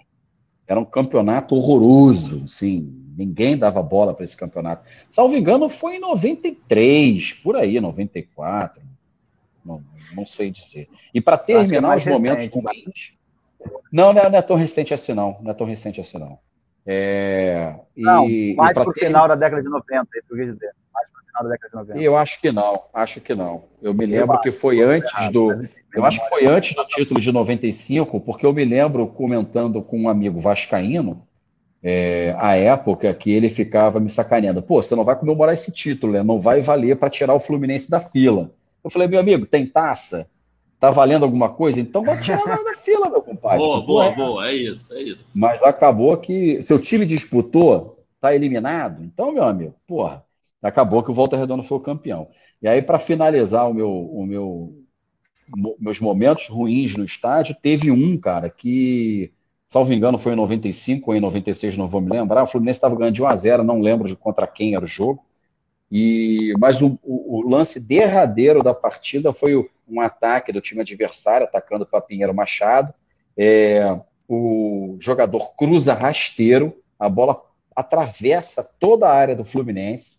E quando vai passar do segundo pau, que era o Ronald que estava ali, em vez de ele afastar a bola, ele abre a perna para passar por debaixo dele e sair. Só que atrás dele tinha um jogador do time adversário, cara. O cara só encosta na bola e faz o gol, empata. Eu saí dali, meu irmão, com uma vontade de beber, coisa que eu não faço, né? Isso aí que tá bebendo é o quê, então, Bago? Fala pra gente. É, mostra, mostra pra galera, mostra pra galera. Guaraná, Guaraná, inclusive. Carope. Quem quer continuar aí? Vai, Fagundes, manda bala aí.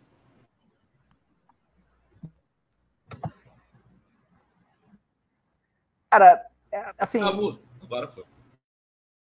É, e Fagundes? É, eu vivi Tá travando, hein, cara? Tá travando muito. Iniciei os jogos na. Fagundes, tenta ver que tá travando na, bem aí. Na, na, década de Vou 90. Né? Às vezes a gente até tinha, tinha bons jogadores, mas o elenco em si acabava não. Tô indo? Fui ou não? Não, acho que tá bem. Agora foi, vai, tenta Enfim, ver. Tenta de novo. Começa de novo. Tentar de novo. Tá bom.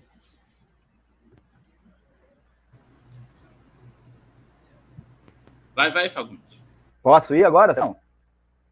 Pode. Tá travando ainda não?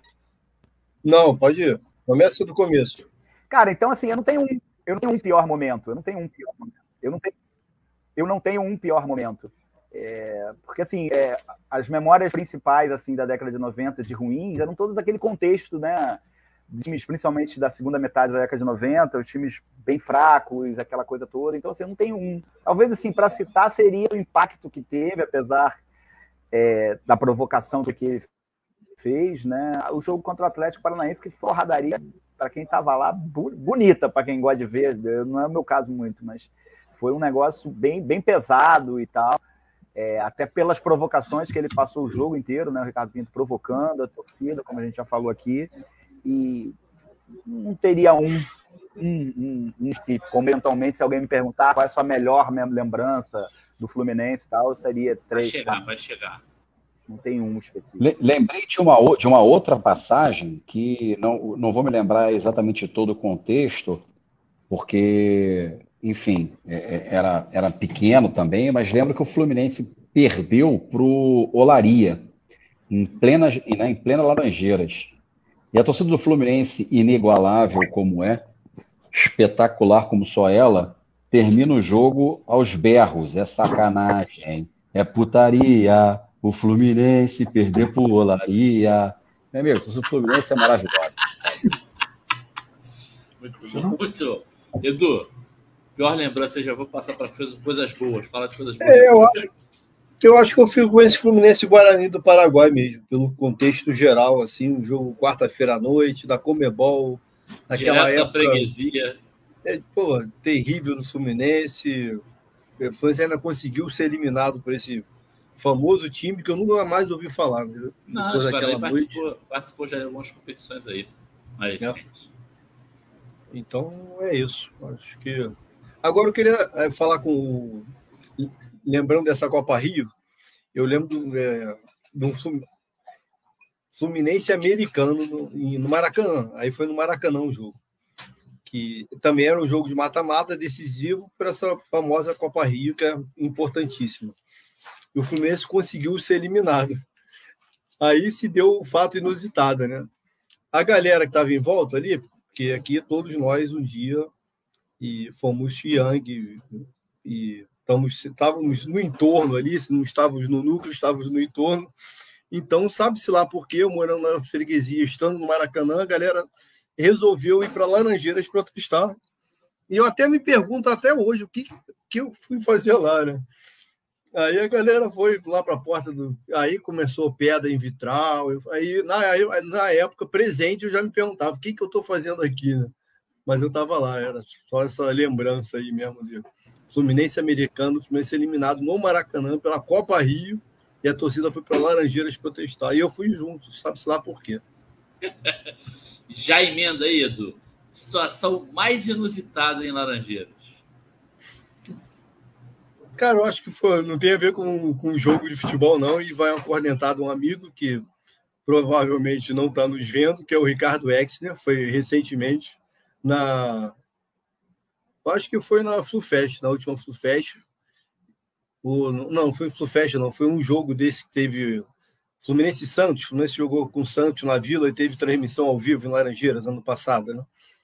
E eu bebi pra caralho, tava muito doido, ele também provavelmente sim. Aí mandei, é porque ele morava na Taquara e eu na Praça Seca, né? então a gente estava sempre se dando carona, mais ele do que eu. Aí encontrei ele um pouco antes, depois que acabou o jogo, falei, pô, Ricardo, vai rolar carona? Vai. Aí, é... para resumir, eu fiquei uma hora esperando na porta ali da, da saída da Piero Machado, morando na Praça Seca, tendo que voltar de ônibus na esperança da carona. Aí uma hora depois saiu o Ricardo, falou, não, não, eu resolvi com a galera, não sei se o Bagno estava com ele, eu resolvi com a galera aqui que ele vai tomar uma cervejinha ali na São Salvador. Vamos lá, depois a gente vai aproveitar de sacanagem, cara. Uma hora depois, essa cervejinha vai durar até amanhã de manhã, né? Eu falei, não, não vou não. Então foi inusitado e muito ruim. Um abraço aí, Ricardo. Bagno, essa memória mais inusitada aí de Laranjeira. Eu tenho dois momentos inusitados. O primeiro era muito criancinha, Ricardo Cruz era goleiro do Fluminense à época, e eu estava, na época eu estava na Social, e eu estava com a minha bandeira, que meu pai tinha recém comprado ali na Flu Boutique, que hoje é a loja oficial do Fluminense, né? E estava com ela abaixada. Eu estava no primeiro degrau da, da, da social, do lado esquerdo, portanto, por onde os jogadores passam para poder entrar em campo. E eu estava com a minha bandeira abaixada. Naquela época podia entrar com bandeira normalmente, né? E as autoridades públicas não entendiam que uma criança poderia agredir um coleguinha com a bandeira. Hoje as autoridades públicas entendem que isso é possível. Então, na época, eu podia entrar com a, com a bandeira. E aí eu estava com a bandeira abaixada e não fazia a menor ideia do que acontecia ali embaixo de mim. Né? Criança, não tinha a menor noção. Eu só sei que eu escuto um burburinho, é o Fluminense passando por ali, o time do Fluminense para entrar em campo, e eu sinto alguma coisa mexendo na minha bandeira. Quando eu olho para baixo, é o Ricardo Cruz assim, autografando a minha bandeira. Eu tirei a bandeira. Porra, que merda é essa? Autografar minha bandeira, Ricardo? Porra. Tem essa bom. bandeira até hoje, obviamente, guardada, e com a assinatura lá do Ricardo Cruz, que ninguém pediu para ele, mas ele autografou. É... E a segunda é, passagem inusitada foi mais ou menos nesse período também. O Sérgio Cosme era técnico do Fluminense, e aí ele fez uma, uma das inúmeras substituições é, bizarras que ele gostava de fazer. E o meu pai estava ao meu lado, meu pai resolveu criticá-lo. Criticou, ele escutou e respondeu. Aí ficou meu pai na social batendo boca com o Sérgio Cosme no, no, no, no, banco de reservas do Fluminense. Então, esse é outro momento inusitado que eu me lembro. A cornetada que surtiu mais efeito na história, né? Que ficou batendo boca. Cara, não, não. Ele perdeu um tempo discutindo com meu pai durante o jogo. Fagundes. Podemos falar em Série C? Pode, pode. Então, porque até há pouco tempo atrás eu tinha a data certa é... na minha cabeça Cara, de uma festa que tinha rolado em Laranjeiras depois da conquista da Série C, que não foi no dia do jogo Fluminense Náutico, foi uns dias depois que o clube abriu lá o estádio para festa e tal, e eu estava presente. Aí na minha cabeça era, não sei porquê, era dia 10 de dezembro de 99. Mas aí um dia desse eu fui descobrir que foi em outra data, foi mais para frente mas estava lá, tinha uma galera, e eu lembro até que era época de, era mais próximo ao Natal, né? Eles vendiam uma, uma testeira, acho que o nome é esse, né? uma testeira com luzes. Aí tinha Fluminense campeão da Série C, com as luzezinhas assim, eu comprei. Uma festa inesquecível. Vai lá, Fagundes, manda bala aí. É, já que eu fiquei imaginando, já que falando, já que fiquei imaginando o Eduardo Bulhões com uma faixinha na testa, piscando, cara. Que coisa deplorável, cara. É, essa festa, Edu, foi entre. Ou foi Natal e Ano Novo, ou foi tipo nos primeiros dias do, de, 2000, de 2000. Eu sei porque, por coincidências da vida, pura coincidência, a data do título da Série C coincide com o dia que eu e minha esposa comemoramos como data de nosso casamento. A gente não casou, a gente passou a morar junto, por coincidência, Sim. a partir desse dia. Pura coincidência, né? E aí eu já estava na casa dela, a gente morava no Largo do Machado à época, e aí foi, foi dia 23 de dezembro o título, e, e, a, e, a, comemoração foi uma semana depois, ou logo depois do Réveillon, uma coisa assim, não me lembro agora a data. E eu tava lá também, voltei com alguma bandana, não foi testeira não, mas eu voltei também com alguma coisa. Tava um casal amigo lá em casa. Mas tava piscando? Eu voltei fazendo gato. Não, não, não, não. não. e não me lembro dessa bandana piscando, não. Me lembro de vários souvenirs, mas de bandana piscando não me lembro, não. Cara, o, os fatos inusitados, eu lembro Cara, esse do nosso amigo no caminhão da Conlurb, né? É excepcional, não, não, não tem como não dizer que é um fato para lá de, de, de, inusitado. E um pessoal que eu estava até na dúvida se eu contaria aqui ou não, porque as pessoas podem entender é, com viés errado, né? Sem, sem contextualizar a data, tem a ver com a primeira vez que eu tenho lembrança de usar nas Laranjeiras, que foi é, no título da, da do Campeonato Estadual de 80. Como eu disse, eu estava com, com amigos, né, vizinhos, e eu me perdi temporariamente deles. Eu tinha oito anos, o, é, foi, o título foi no final do ano, foi de, final de novembro, dezembro, por aí. É, então eu tinha oito anos, chegando, eu faço aniversário em abril, quase perto de fazer nove. E meu pai sempre dizia assim, meu filho, você sai com dinheiro do bolso, e ele sempre dava as referências, você está aqui, você pega o ônibus tal, e para lá, para lá. Então eu sabia que eu tinha que atravessar a rua e pegar o 456 para voltar para casa. De boa. E eu só tinha esse dinheiro. E eu me perdi temporariamente da galera. A gente tinha marcado um ponto de encontro ali, não me lembro agora qual, no, estádio. Mas eu me perdi e bateu uma sede gigantesca. E eu só tinha o dinheiro. Não pestanejei, cara. O que, que ninguém tá bebendo aí, né? Na época se dava chopp de graça quando tinha título e tal. Eu peguei um copo, moto multa, a pessoa nem viu que era uma criança, né? Estiquei a mão, só veio espuma, bebi, ou seja, meu primeiro copo de chopp é, foi com oito anos e, e, pouco, graças ao Fluminense. Claro, não, não, não desenvolvi alcoolismo, só fui depois voltar a beber, já com, sei lá, 17, 18 anos, tudo dentro da lei, então, mas foi de fato um, algo inusitado. É, Curiosamente, eu estava comentando isso, imaginei que pudesse é, ter essa pergunta aqui. Comentei com o meu neto, ele falou: tu não vai contar isso, não, né? O pessoal vai achar que tu já bebia com oito anos e tal. É. Falei, Mas olha só, foi legal você contar isso, ô Fagundes, porque agora se torna um fato inusitado. Eu e você temos como primeira experiência etílica o estádio das Laranjeiras, porque a primeira não, vez que eu tomei chopp na minha vida foi no título Boa. de 94 do, do, da taça Guanabara em cima do, do América. Do América não, em cima do, do Volta Redonda. Do Volta Redonda. Boa, boa. Olha, tá vendo aí? É, é, Possivelmente bebemos juntos. Eu tava lá, que era no estacionamento lá atrás, né? No estacionamento atrás, exatamente, isso aí. Alguns de vocês foram presentes por, Prudente em 2012 na final. O Wagner foi, né? Foi com o Vitor Lima, Ricardo, não foi no mesmo carro? Como é que é? Onde? Não lembro. Era presidente não, Prudente na final eu 2012? Fui, eu fui, é. Não, não, não, não, não. Eu fui presidente Prudente. Jogo, jogo modinho eu não vou, não, cara. Eu fui Fluminense. eu fui Fluminense e Santos em presidente Prudente no ano é, 2013. Na final. Então não, estávamos todos em Laranjeira. Né? O Ricardo Exner e o Vitor Lima estavam comigo no Fluminense Santos em 2013, em Presidente Prudente.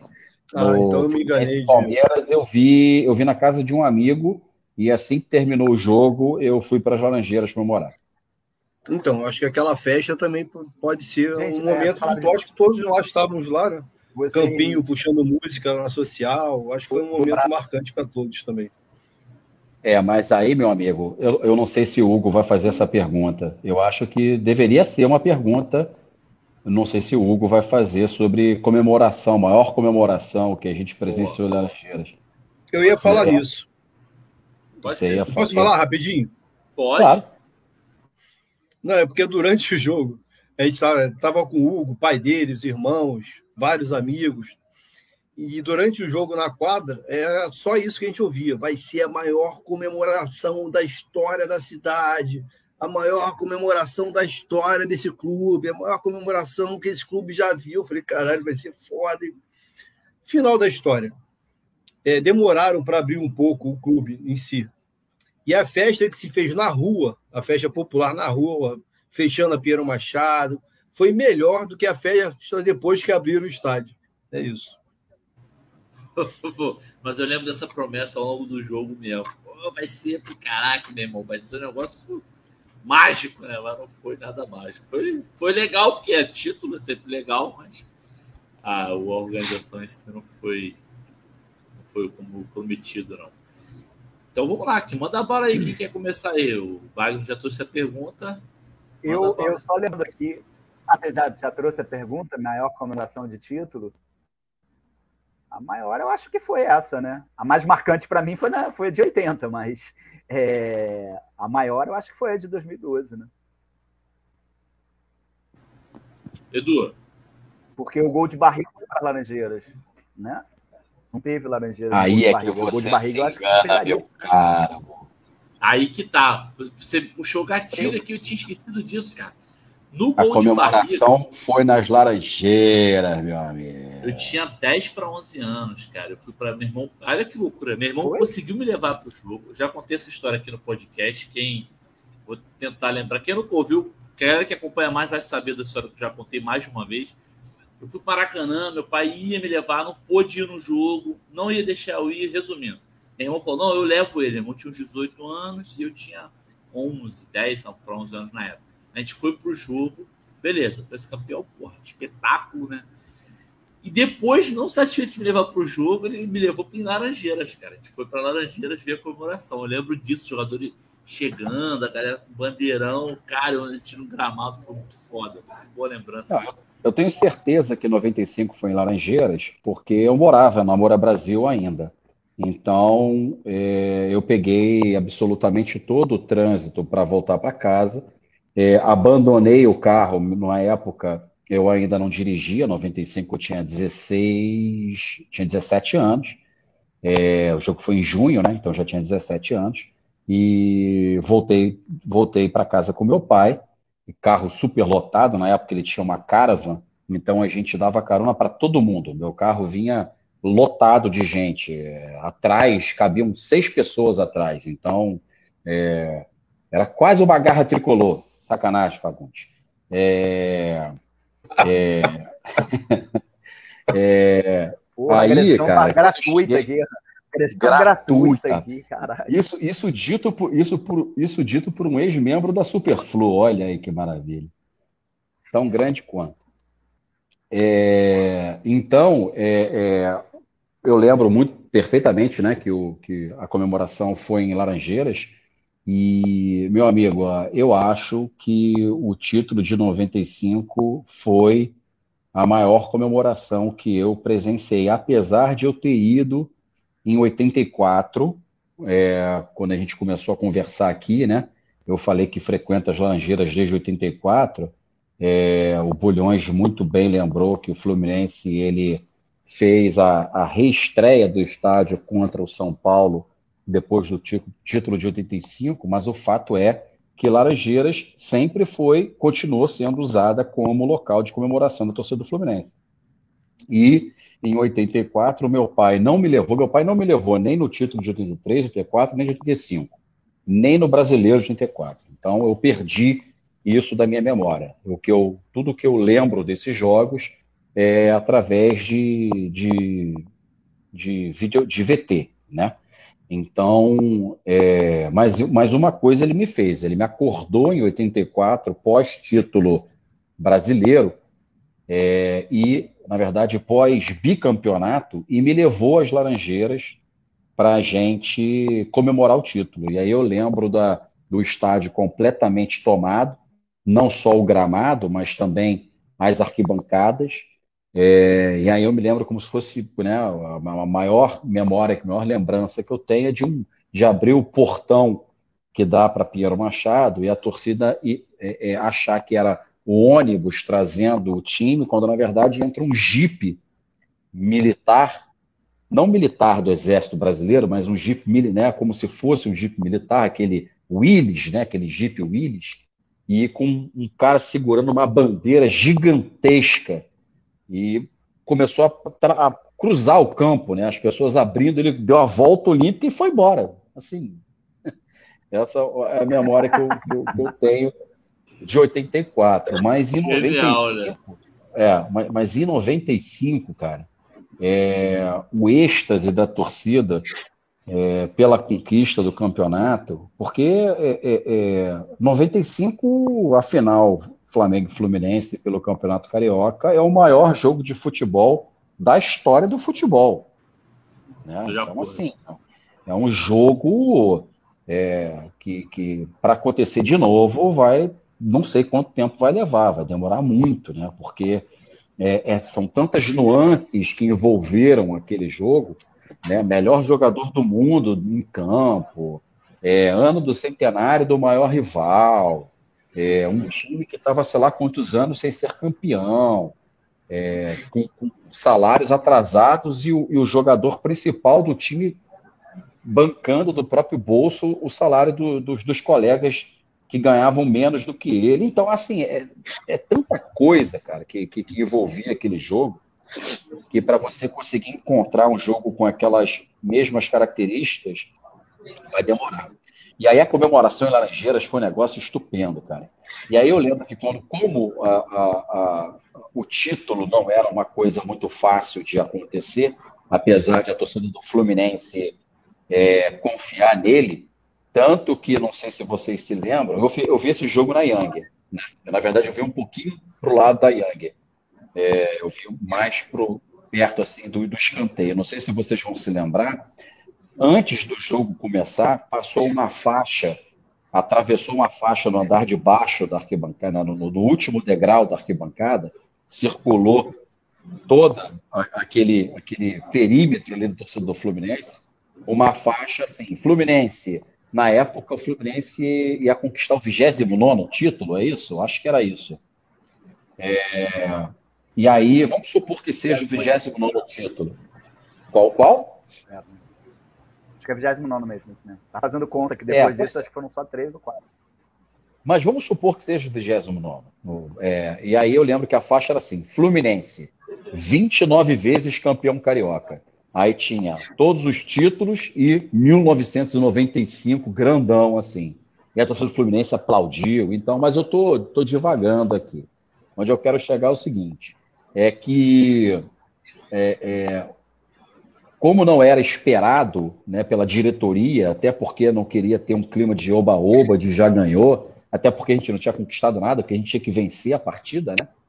É, a cerveja que foi ofertada não era, não era gelada, era quente. E, meu amigo, acabou do mesmo jeito. Tem tempo ruim, não, pai. Entendeu? Foi a cerveja quente mais gostosa que eu já bebi, depois da do Bar do Fidelis, que mesmo dentro da geladeira, ela é quente. É um mistério. muito bom, muito bom. Em 95, é o... assim. Título... Eu vou falar. Pode ir. Em 95, eu não tenho dúvidas que foi o maior título da história do Fluminense. E, eu já tive algum, em alguma época essa dúvida, mas há muito tempo que eu não tenho. Então, assim, mas eu não fui para Laranjeiras naquela noite. Eu estava muito doido, o dia começou muito cedo, enfim.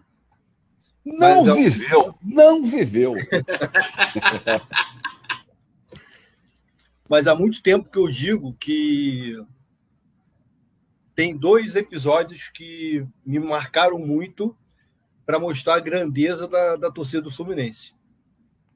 Que foi a noite da conquista da Copa do Brasil, que eu morava na Taquara, e depois do jogo eu fui para Laranjeiras, E era uma coisa absurda, porque assim, da Taquara para Laranjeiras é uma viagem, né? Em vários pontos da cidade, nesse trajeto, tinha ruas fechadas, com tricolores na rua, festejando. Eu falei, caralho, de onde saiu tanto tricolor? Né? Nem sabia que existia tanto assim. E a festa em Laranjeiras, no dia, foi fantástico, porque para mim a festa na rua é sempre melhor do que a dentro do estádio, não sei porquê. Né? Acho que é mais espontânea, acho que a bagunça é maior. Eu acho que naquela, naquela noite o, o estádio não abriu, né? foi abrir na manhã do dia seguinte, que era feriado no Rio de Janeiro. Mas. É, então, porra, foi sensacional aquela festa. Mas, é, 2007, já, desculpa, vai lá, já que eu citei, Já que eu citei ah, dois episódios, vou falar o outro. E o outro foi uma carreata em Friburgo, em comemoração ao título de 2010 que foi uma parada assim, porra, absurdo, absurda, que parou a cidade, a região inteira, carro pra caralho, muita gente, que o Hugo estava presente também. Aquilo então, ali, cara. dois episódios absurdos, absurdos que eu vi da força da nossa torcida. É, não à toa Você tem uma citou... faixa Fluburgo, né? Maravilhosa faixa Fluburgo. Que, aliás, parênteses, você quer pedir, um bloco, galera da Fluburgo já gravou aqui com a gente no Escuta Teu Povo. Vale a pena conferir, tá aqui no YouTube, quem estiver ao vivo aí, quem estiver vendo depois também. Se estiver nas plataformas de áudio, vai lá no YouTube e assiste, que é bem legal. Mas, Eduardo, agora eu queria. Sobre se, 2000... se ainda não tiver terminado, desculpa, fala aí, Fagundes, não quero te interromper, não. Vai lá. Sobre, dois, sobre 2007, sobre 2007, aquele jogo, eu tenho um fato interessante. Você falou que morava na Taquara. Eu dava aula num projeto social lá na Boiúna, né, lá dentro da Taquara, digamos assim. É, e eles iam fazer a prova na, na, na quarta-feira seguinte. O jogo era uma quarta-feira, o feriado na quinta. E aí, pô, era, era o primeiro.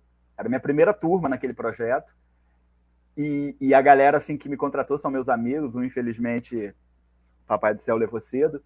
Falou assim: Ah, Marcelo, é tranquilo, é tranquilo é, pô, é super tranquilo. Os outros professores, pô, pessoal, todo mundo aprovou, todo mundo tranquilo, tranquilo. Então, ou seja, né, eu falei, pô, beleza, né? Então, assim, eu tenho que aprovar todo mundo, né? Senão, senão eu tô ferrado. E aí era a última aula antes, eu tinha marcado de ver com um amigo, Marcos, aqui na Tricolores da Zona Sul, aqui foi, foi, eu esqueci o nome da rua, é perto do Copacabana Palace. E aí Cara, eu peguei aquele maldito frescão que vem dando a volta ao mundo. Eu falei, pelo horário, eu falei, o primeiro tempo eu não vou conseguir assistir. E eu consegui, cara, acho que pela primeira vez, na única vez, primeira não, única vez na vida, num jogo importante do Fluminense, me abstrair completamente durante, sei lá, uma hora, uma hora e quinze.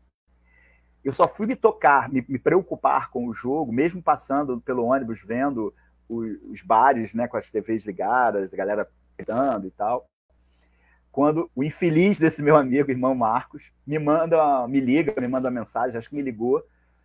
Ele me chama de força. Ele, força, cadê você, cara? Tamo ganhando. Eu falei, ah, tô no Leblon, tô chegando aí, chegou em 10 minutos. Ele, tamo ganhando, pô, vem logo e tal, e ponto. Só que ele esqueceu de me dizer, e eu tava tão zen de que em momento do jogo tava. Ele me ligou assim que o juiz apitou o intervalo. Cara, foram os 10 minutos mais desesperadores da história da minha vida. Eu fui assim, ah, meu Deus, o Renato agora trancou o time e tal. Eu fui 10 minutos alucinado e cheguei lá, tava começando o segundo tempo, eu comecei a xingar ele, seu desgraçado, por que, que tu não disse que tava no intervalo? Vim aqui desesperado, 10 minutos, consegui passar a viagem inteira sem me preocupar com o jogo. E tu me 10 minutos de intervalo, eu me preocupei. E aí depois eu, eu, a gente chegou aí para as Laranjeiras, participamos um pouco, voltamos para Copacabana. E aí fomos nos embriagando, bar embaixo, chegamos em casa, matamos uma, não tinha cerveja em casa, matamos uma garrafa de uísque. Aí eu não consegui acordar para ir para as Laranjeiras no dia seguinte. Ele já estava lotado, né? Como chegar. Justíssimo. Aí, aí, deixa eu só pegar esse, esse gancho de 2007, porque é, 2007 eu fui com o pessoal na época da, da, da Legião, né? A gente foi pro, pro estádio. Eu vi o jogo no, no Orlando Scarpelli e com um grupo de pessoas que fretou um avião e nós fomos para o jogo. Eu levei, eu, eu fui o responsável por, por levar o, o bumbo para o jogo, né? Então acabou o jogo, por ser voo fretado, nós voltamos logo em seguida. E quando chegamos no Rio de Janeiro, nós chegamos de madrugada, a gente não pensou duas vezes, cara, vamos para Laranjeiras para comemorar o título, pô. Quando a gente chega em Laranjeiras já não tinha mais nada, porque de fato o estádio só abriu para o dia seguinte. Então, é, todo mundo foi para casa dormir e no dia seguinte acordamos bem cedo e, e fomos para o estádio. E aí foi aquela festa que todo mundo viu. Só que tem uma passagem que para mim foi, foi muito engraçada, que nós entramos no estádio, teve toda aquela festa, recebemos o time, Fernando Henrique translocado lá com, com, com, a, com a taça do título. A taça até quebrou, né? A bola descolou da, da, da, da taça por conta da comemoração, depois teve que ser colada. É, e aí foi terminando a cerveja, a cerveja que, que eles compraram para distribuir para a torcida, foi terminando, e aí, evidentemente, que quando acaba a cerveja, acaba a festa. Então a, a, torcida foi saindo, só que a festa continuou do lado de fora, porque ali tinha um monte de, de vendedor, né? De, de ambulante vendendo cerveja, então a, a festa continuou na Piero Machado. Só que é, é, tinham vários grupos cantando várias coisas ao mesmo tempo. E o, o Bumbo estava comigo na Bora Brasil, como eu te falei, eu morava na Bora Brasil ainda na época, né? Então fui no carro, peguei o bumbo, cara, quando eu dei a primeira bombada, primeira macetada no bumbo, a Piero Machado foi ao delírio. E eu não lembro como eu saí de lá, porque todos os ambulantes começaram a me dar cerveja. Para eu não parar de tocar a porra do mundo. porra, cara. Cara, é assim, foi muito engraçada. Eu não lembro como é que eu fui embora. Eu sei que eu fui embora. Eu tô aqui conversando com vocês, mas como eu voltei para casa, não faço a menor ideia. Boa, boa. Essa é muito boa. Para fechar rapidinho, vou tentar ser mais breve, já tem uma hora e quarenta de programa. Mas tá ótimo o papo, mas só para a gente se alongar muito aí. Sensacional, sensacional. Memória mais remota e o jogo mais importante. Já emenda os dois. Pode passar aí, Baio. Manda a bola aí.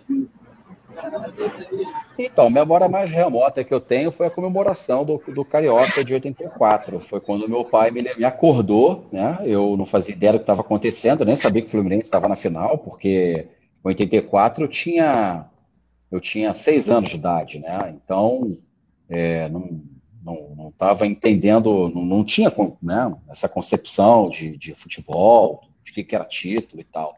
Mas eu me lembro dele me acordando, me levando para o estádio. Eu me, eu me, lembro perfeitamente eu andando Amor a Brasil e vendo esse jipe que eu comentei com vocês, dando essa volta olímpica com a torcida ovacionando a, a volta olímpica do jipe com esse bandeirão do Fluminense. E, e enfim, só, só confirmou a, a minha, o meu amor pelo clube por causa dessa torcida que, que é inigualável. Eu nunca vi uma torcida parecida com a nossa. É, e a outra pergunta é qual foi o quê? O mais importante em Laranjeiras. O mais importante é, não, não é exatamente um jogo. Eu acho que o mais importante que eu vi dentro das Laranjeiras foi a eleição do Davi Fischel, é, quando o Fluminense estava é, praticamente acabado e, e, que ele conseguiu, junto com o Triunvirato, contratar o, a comissão técnica da seleção brasileira de 94, que é simplesmente o motivo pelo qual o Fluminense ainda existe. Se, se nós hoje estamos aqui com a expectativa de ter um ano de conquistas, por mais que o Calegari acha, ache que, que faz todo sentido bater pênaltis, é, o, o fato é que essas pessoas são as responsáveis por isso. Então, sou eternamente grato pelo Fischel, pelo Horta, pelo Orcades, não foi Orcades? O, teu, não, o terceiro era o. Não, o terceiro era o, o Souza. Era o Souza, era o Souza. José de Souza e, e a comissão. José de Souza, é e o, e o comando técnico da seleção brasileira, capitaneado pelo Carlos Alberto Parreira. Então, eu acho que esse é o momento mais importante que eu vivi dentro das Laranjeiras. Boa. Edu, Tem um, Wagner, tem um é, agradecimento é. especial aí para o Marcelo Penha. Um agradecimento especial na, na Série C pelo Marcelo Penha, que futucou lá e nos salvou. O Marcelo Penha foi o que encontrou o jogador irregular, que se não tivesse encontrado isso, o Fluminense teria, teria sido desclassificado e não teria chegado no octogonal final. Então, o Marcelo Penha é, é, é, era, à época, uma das ilhas de competência do Fluminense, uma das únicas ilhas de competência do Fluminense, né? Então, graças a Marcelo Penha, sim, é, fez com que o Fluminense também. E, e, e, e também é o Marcos Brito. Marcos Brito, que eu tive a, a. Tá aí um outro momento marcante, que foi Marcos Brito dentro do. do, do almoçando no, no Dom L. Me encontrei com o Marcos Brito ano passado. Fiz questão de me levantar e falar: Marcos Brito, poucas pessoas sabem que você é o jogador que fez um dos gols mais importantes da história do Fluminense que foi o gol do Fluminense de 1 a 0 contra o Serra. Se ele não marca aquele gol, o Fluminense acabou o Fluminense. Não teria se classificado. Não teria, não, não existiria Fluminense. Tinha acabado o Fluminense. O Fluminense hoje seria um Botafogo, mais ou menos.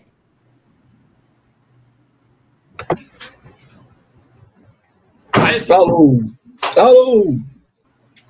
É, como um jogo mais importante, é, poderia citar o da final da Copa do Brasil, mas como terminou de forma é, não agradável, vou citar o Fluminense Volta Redonda, gol de Ezio, o título de, da Taça Guanabara 92, 93, sei lá, não, não lembro mais que ano foi, que a gente já falou aqui. Né?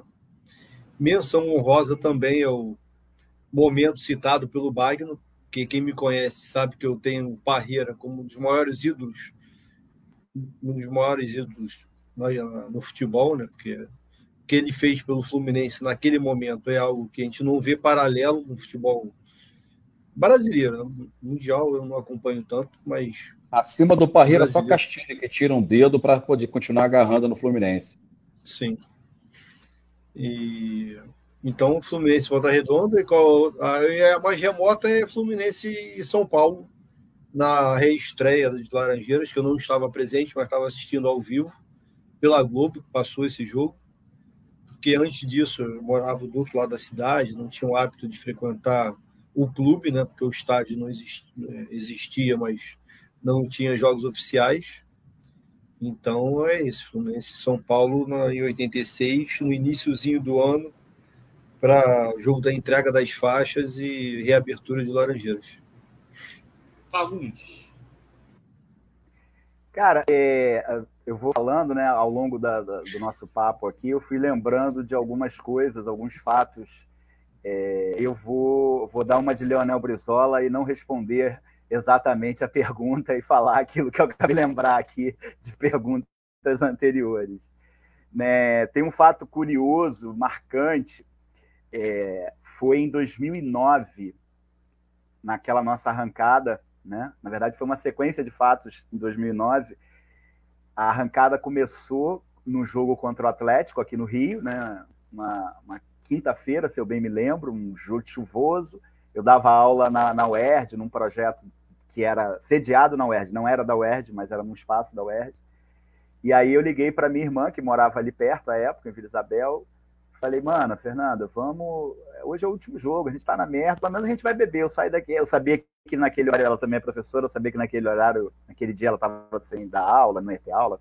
Falei, vamos começar os trabalhos. O jogo era nove e meia da noite, era Loreninha. E vamos começar. Eu acabava quatro e quinze, quatro e meia. Eu falei, ah, vamos começar, que pelo menos a gente bebe. O Atlético era o líder do campeonato. A gente foi ganhando dos líderes três vezes seguidas né? Atlético, Cruzeiro e Palmeiras. A gente facilitou o caminho para os remadores da Gávea. Exatamente. Os remadores deveriam ter uma plaquinha lá. Obrigado, Fluminense Futebol Clube, pela contribuição. E aí, no, no, no, domingo, no jogo contra o Cruzeiro, tem um churrasco de uma. Vou falar, não tenho, né? Fiz parte, não tenho, não tenho, vou negar, da Flu Sócio no, no, nas Laranjeiras. E aí, pô, a gente, quando começou, já estava marcado há muito tempo, quando caiu, falou, porra, a gente vai ser o jogo que vai sacramentar eventualmente o nosso rebaixamento, por no dia do churrasco, que merda, e parará, parará. Fomos ver, aí com a vitória contra o Galo, deu aquela levantada, e aí fomos ver o jogo no bar da piscina, com a Eliene, era a Eliene a dona, E aí tomamos Parênteses rapidinho. Fagundes. Ah. A, a galera assistiu no celular o Inter, Inter e Botafogo no Beira Rio, foi antes do jogo, e o Inter isso, perdeu isso, o Botafogo isso, no Beira Rio. Então, assim, foi tudo errado para a gente até aquele momento. Exatamente. E eu tava nesse dia aí... também lá no bar da piscina. Deixa eu só entender o um negócio aqui. Desculpa, Fagundes, interromper essa fala maravilhosa. Mas só para eu entender, você não foi do jogo contra o Atlético Mineiro? Fui, fui. Trêbado. Ah, bom. Eu tenho, caralho, eu tenho um relógio que eu conservo até hoje. Meu coração aqui pulseira, quase parou. Pô. Que a pulseira, né? Aí sofremos um, um, uma pressãozinha no final, caiu uma chuva forte e a galera me perguntava, falta quanto tempo? Eu tenho um relógio até hoje. A pulseira escangalhou. Eu falei, ah, vai acabar aqui, que eu não conseguia falar. Eu apontava, acaba aqui, acaba aqui. Eu não me lembro agora. Eu apontava aqui pro relógio cada um. E aí acaba o jogo, tinha umas 10 pessoas olhando pro jogo pro meu relógio. Pra Eu passei o jogo inteiro na chuva. Eu e Marcelão, da, da Legião. Eu passei o jogo inteiro tomando. Eu falei, meu irmão, ou eu morro, enfim, vou... chove, foda-se. E aí, nesse jogo contra o e... no intervalo, eu desesperado fui para um corredorzinho que tinha, que tem ainda, que era é, é, a passagem da galera do bar para dentro do bar, os funcionários.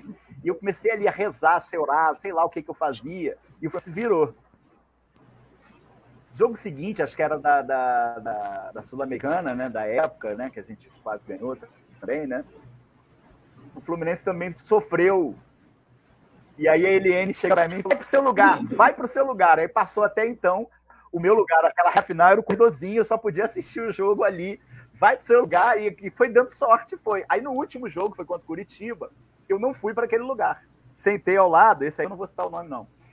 É, um cidadão muito, foi na época muito um ator importante da, da Flu Sócio, depois do clube, hoje, infelizmente, virou um, um nazizinho. E e aí o cara tem o hábito de torcer. Eu cheguei em cima da hora, enfim, achei o lugar em cima da hora, que estava ali. Ele tem o hábito de torcer, daqueles torcedores que torcem meio que contra. Ih, vai dar merda, vai dar merda. Ih, já sei, fudeu, ih, fudeu, ih, fudeu, ih, fudeu. Ia lá, vai ser gol, ia lá, vai ser gol. Puta que o pai. a gente faz o gol logo no começo, né? Sei lá, meio do primeiro tempo, se eu bem me lembro. Aí eu falei, porra, tá dando sorte. Eu fiquei calado, né? Fiquei calado. Falei, vou suportar. Se é isso que precisa pra gente não cair, beleza, tiro de letra. Maluco, foram 90 minutos infeliz. Fudeu, agora fudeu, agora fudeu, agora caiu, agora caiu. E não sei o que. Cara, quando acaba o jogo, eu, a primeira coisa é entrar. E a segunda eu falo, vai tomar no cu, fulano. Porra, fode, não aguento mais você e o cacete. Que porra, é meu jeito de torcer, não deu sorte. Então eu falei, mas porra, não aguento Não pode, porra! Queria jogar ele Cara. na porra do, do, da piscina lá.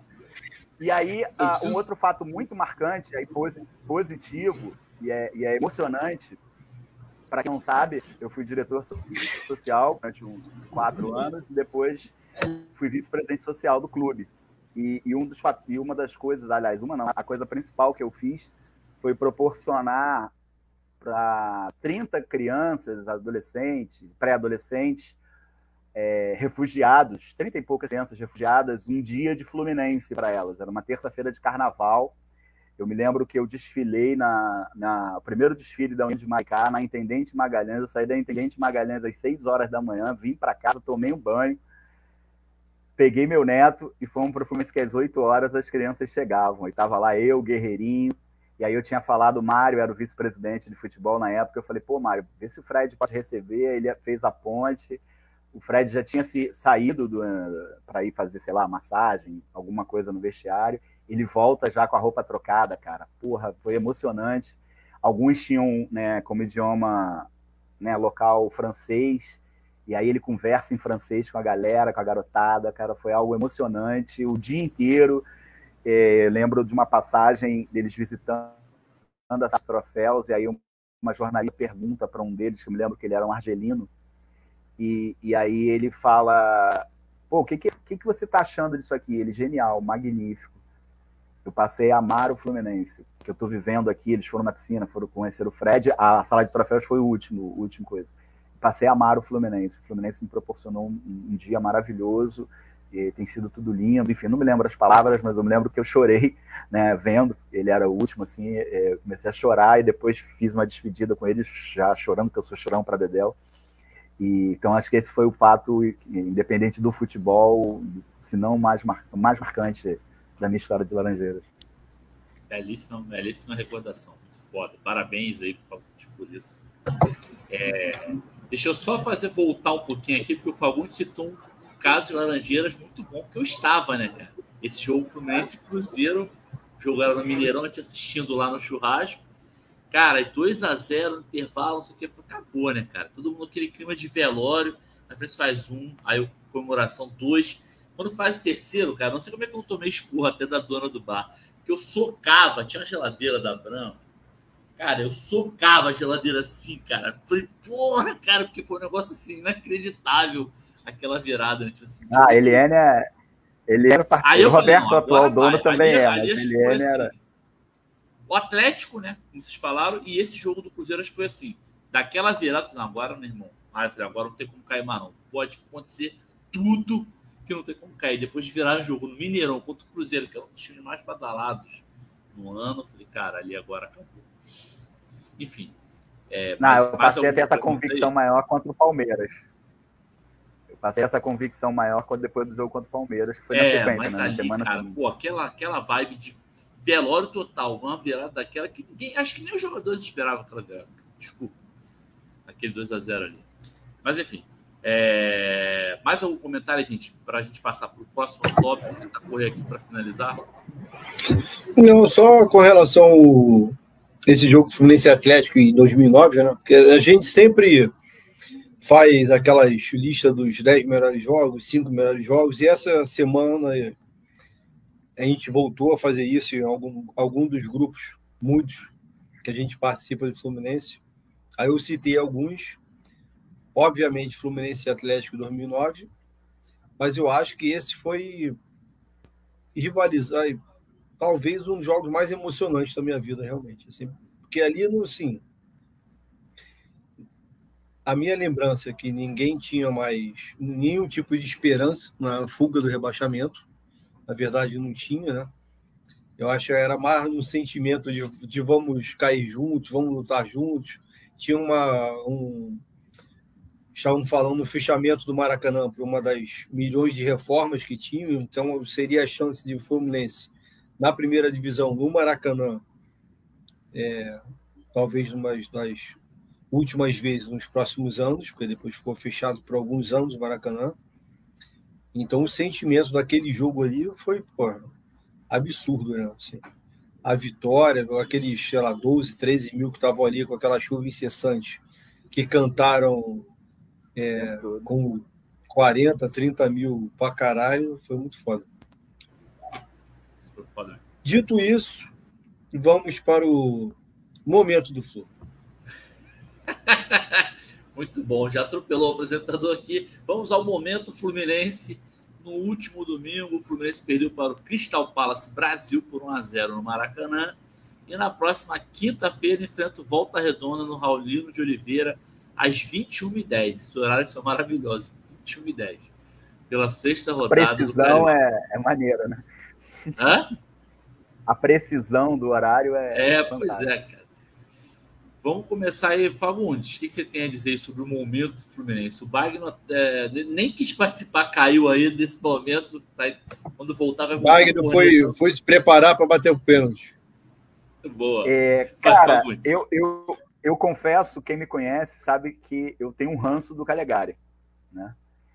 É, eu não gosto muito de falar publicamente de, de jogadores do Fluminense que estão vestindo a nossa camisa, mas eu confesso, do Calegari é impossível, porque todo mundo, não, todo mundo que me conhece sabe, então é impossível, né? Eu estava aqui em casa quando eu vi, eu não fui ao jogo, é, meu neto e minha esposa voltaram de viagem, chegaram num horário que não daria para ir, chegaram 4 horas da tarde, o jogo era às 6, tinha que esperar e tal, não dava para ir. Cara, quando eu vi, o primeiro Samuel Xavier pega a bola. Eu falei, ah, ele pegou só para acabar ali aquela reclamação rotineira e tal, e vai entregar para o Ganso. Tô eu aqui. Cara, quando aí eu fiquei esperando, meio que olhei pro alto e tal. Quando eu vejo o Calegaro, eu falei, não, não, eu não quis acreditar que ele fosse fazer aquilo e fez. Né? É, eu acho que o time ainda não engrenou. Acho que o jogo foi uma certa soberba do time, né? Achando que podia ganhar a qualquer momento. Espero que, né, às vezes há males que vem por bem, né? Espero que isso saculeje o time para voltar ao que era em 2002. Claro que é começo, aliás, final do, do ano, eu fiquei doido aqui, falei 2002. Ah, ao final, ao final da 2002 não. É, é, não, eu que me confundi aqui, doideira é, para que a gente possa reengrenar. Acho que o time tem total condições, mas a gente precisa de estar de tá com o time focado e principalmente, né, o nosso time ele, ele depende muito do foco e do tesão. Né? Quando está com isso em alta, a gente joga bem, compete com qualquer um, inclusive com os, os dois melhores né, elencos do Brasil. Não à toa a gente ficou em terceiro no campeonato passado, foi semifinalista da Copa do Brasil. É, mas precisa estar tá focado e, e jogar. Não achar que vai jogar a qualquer momento, fazer o gol a qualquer momento e botar o Calegari da vida para bater pênalti. Wagner, solta a corneta aí, já que você voltou aí, solta a corneta aí. Fluminense, eu estava falando que no momento do Fluminense, ah. perdeu para o Cristal Palace Brasil e vai enfrentar o Volta Redonda. Seus comentários. Cristal Palace Brasil não, Botafogo Resende Leão, né? É... É... você quer que eu fale exatamente o quê? tu pode, o que você quiser, para falar sobre o momento do Fluminense, o jogo passado e a expectativa próximo. Não, então, eu acho o seguinte, eu acho que o Fluminense, é, de maneira geral, e aí a crítica vai inclusive para a torcida, né? É, não só para a torcida, mas para toda a instituição. Eu acho que o Fluminense vive um momento de soberba. É, o Fluminense não tem nada a ver com soberba. Fluminense, quem, quem combina com soberba é outro time. O Fluminense, ele sempre se pautou pela humildade, o Fluminense sempre se pautou por jogar com seriedade, ganhar todos os jogos, independentemente de quem seja o adversário, de 1 a 0. Daí vem a tal fama de timinho, né? é, timinho, porque o Flamengo pega o, o Laria, ganha de 5 a 0. O Fluminense pega o Laria, ganha de 1 a 0. Aí quando o Flamengo pega o Fluminense, perde de 1 a 0. Então, é, por isso o Fluminense é o timinho. Só que o timinho é o terror, como cantava a torcida do Fluminense na década de 80, né? É, e a gente, então, eu acho que está vivendo um momento de grandes expectativas por conta da maneira como nós finalizamos o Campeonato Brasileiro do ano passado.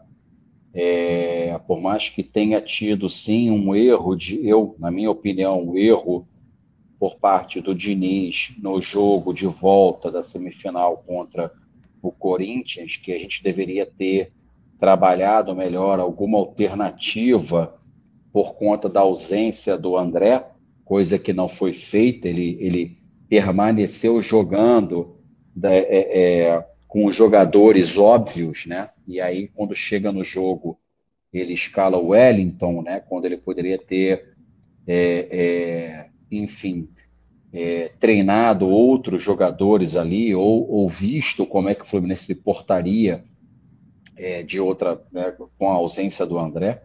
eu acho que o Fluminense fez um campeonato brasileiro digno, né, evidentemente. O Fluminense foi o terceiro colocado. E com isso a gente criou uma grande expectativa para 2023. E contratamos é, jogadores interessantes, como é o caso do, do Giovanni, como é o caso do Keno, como é o caso do Guga. O, o Jorge, que foi uma, uma contratação interessante, mas que, por enquanto, não tem demonstrado né, um, um bom futebol. É, mas o fato o, o, que é que o Fluminense contratou jogadores que, que é, fizeram é, é crer que teríamos um ano 2023 vitorioso. Estamos apenas no início do ano, são poucos jogos, é verdade.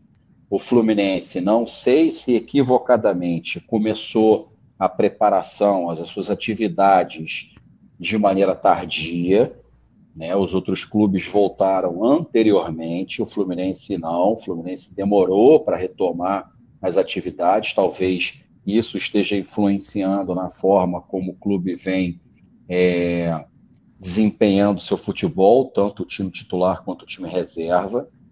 Mas o fato é que o pênalti cobrado pelo Calegari me parece que define o momento que estamos vivendo. Eu acho que é um momento de soberba, que a gente acha que vai vencer o jogo quando a gente quiser, quando na verdade o nosso esquema tático precisa e demanda muita entrega. E eu não estou vendo essa entrega que a gente fazia em 2022. Assim como eu acho que o Fluminense precisa de outro jogador armador criativo para jogar ao lado do Ganso. Se a gente se lembrar, ano passado o Fluminense começa a fazer grandes jogos quando o Natan entra. Então, não sei se esse jogador seria o Giovani, se seria o Arthur. Eu não sei que jogador seria esse, mas eu acho que o Fluminense precisa e aí, Fluminense, torcida também, eu acho que a gente precisa é, cobrar mais resultados, porque o papel da torcida é apoiar, mas é também cobrar, não é só apoiar. Torcida Fluminense também tem o papel de apoiar e colocar os pingos nos is, mostrar que o Fluminense tem grandes objetivos em 2023, a gente tem como alcançá-los. Não sei se todos, mas alguns nós temos como alcançá-los. E, e a torcida do Fluminense tem parte crucial nessa caminhada. Então, é, é, eu acho que é, que é isso aí. Eu vejo, eu vejo esse, esse, é, é, esse evento que aconteceu contra o Botafogo, um, um evento que pode ser definidor do resto do nosso ano.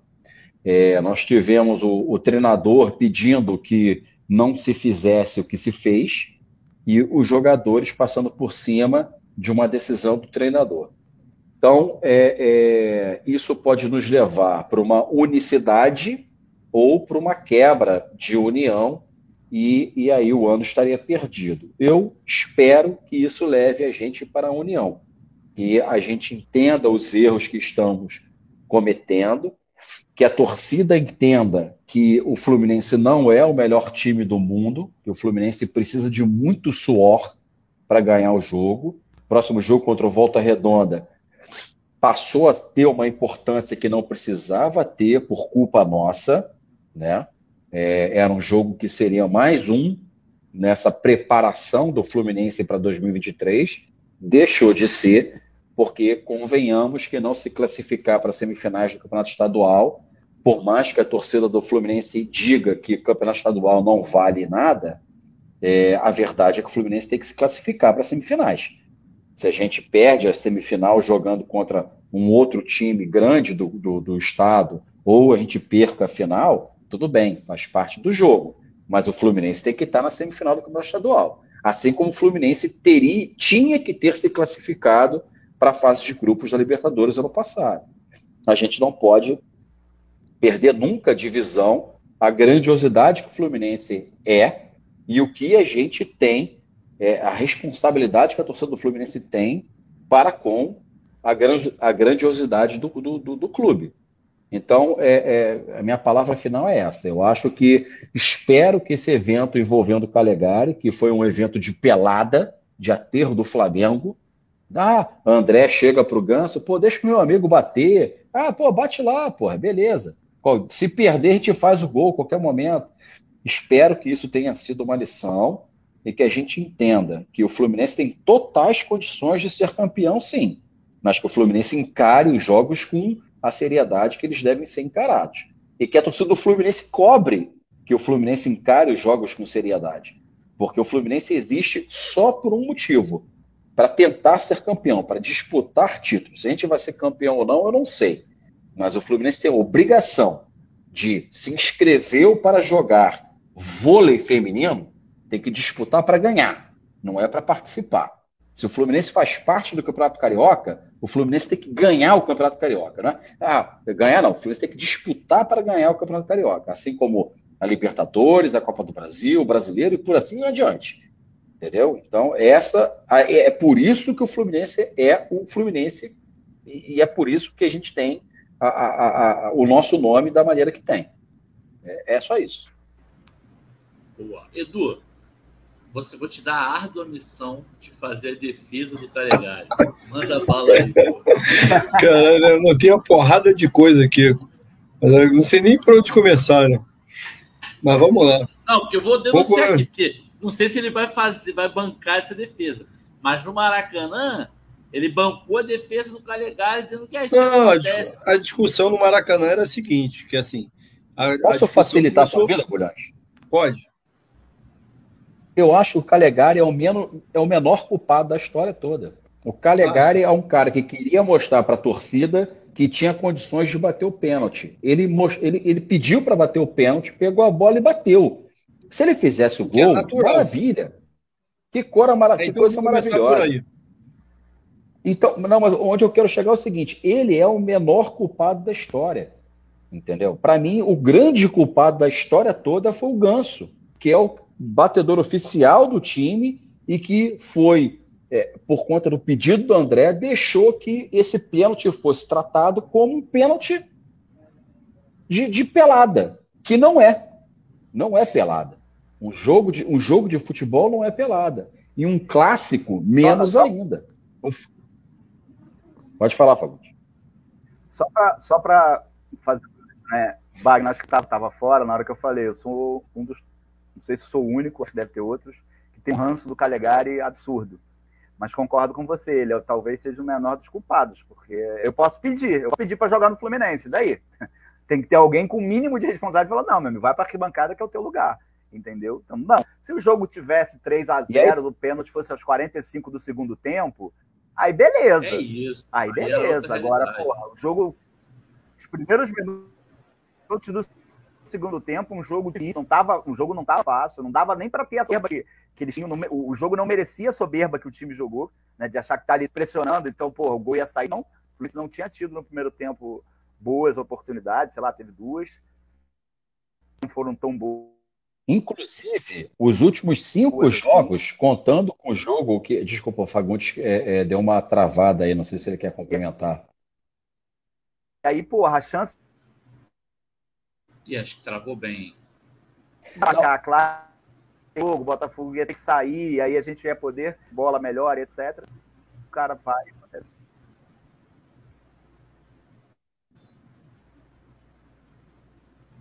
Vai, Wagner, melhor tu seguir aí, porque acho que alguns travou. Geral. Travou geral? É, eu posso seguir, mas eu acho que a internet dele está bem lenta em relação ao que a gente está falando aí, esse atraso yeah. acaba confundindo. Mas como ele não, não retomou, eu vou entender que ele permaneceu silente para a gente continuar é, conversando. Depois até passa a palavra para o Fagundes. Desculpa, Fagundes.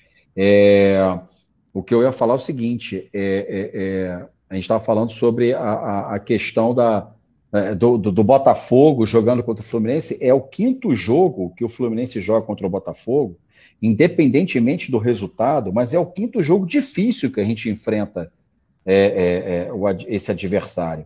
Porque o técnico português já entendeu como jogar contra o Fluminense. Entendeu? Então, assim, é, não cabia a soberba de achar que o Fluminense a qualquer momento ia vencer o Botafogo. Não foi assim em nenhum jogo. Inclusive, o Fluminense quase foi humilhantemente eliminado do Campeonato Carioca do ano passado, entendeu? pelo Botafogo. Um time totalmente ridículo do time do Botafogo. O Botafogo estava com um time ridículo e fez 2 a 0 no Fluminense em pleno Maracanã. Com esse mesmo técnico jogando com a soberba que estava jogando. Entendeu? Se não fosse o, o, o, o, o, Fred que entra no segundo tempo e o Cano com a sua brilhante é, é, fase, a gente teria sido eliminado pelo Botafogo, meu amigo. Time reserva do time reserva não, time sub-20 do Botafogo. Tá entendendo? Então não cabe, não coube, não cabe o Fluminense se portar desta forma é, é, como vem se portando. A gente tem que jogar futebol, tem que jogar futebol com seriedade. Temos condições de fazer um belo ano, mas desde que a gente encare os jogos com, a seriedade devida. Vou deixar o Edu falar, fazer sua defesa. Edu, manda bala aí. Ah, desculpa, Edu. E aí, só para complementar a questão do Calegari. Não, não, é bem rápido. Ele sai do jogo e ele ainda pede desculpa para a torcida, para você ver como é que ele entendeu que ele, pô, tentou fazer a parada e não conseguiu. Entendeu? Ele ao menos pede desculpa. Errado tá quem deixou ele bater, meu amigo. Ele não podia nunca ter batido esse pênalti.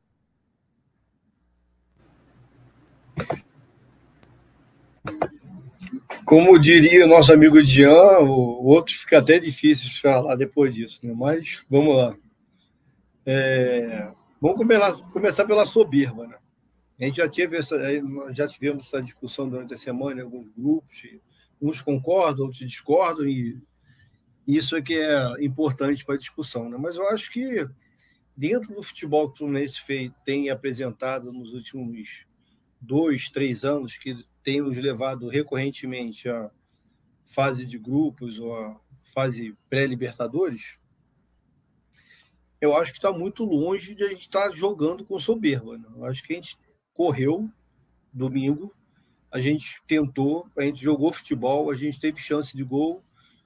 É, não jogamos tão bem como em alguns jogos do Campeonato Brasileiro do ano passado, não todos, porque alguns foi a mesma coisa, mas também não jogamos.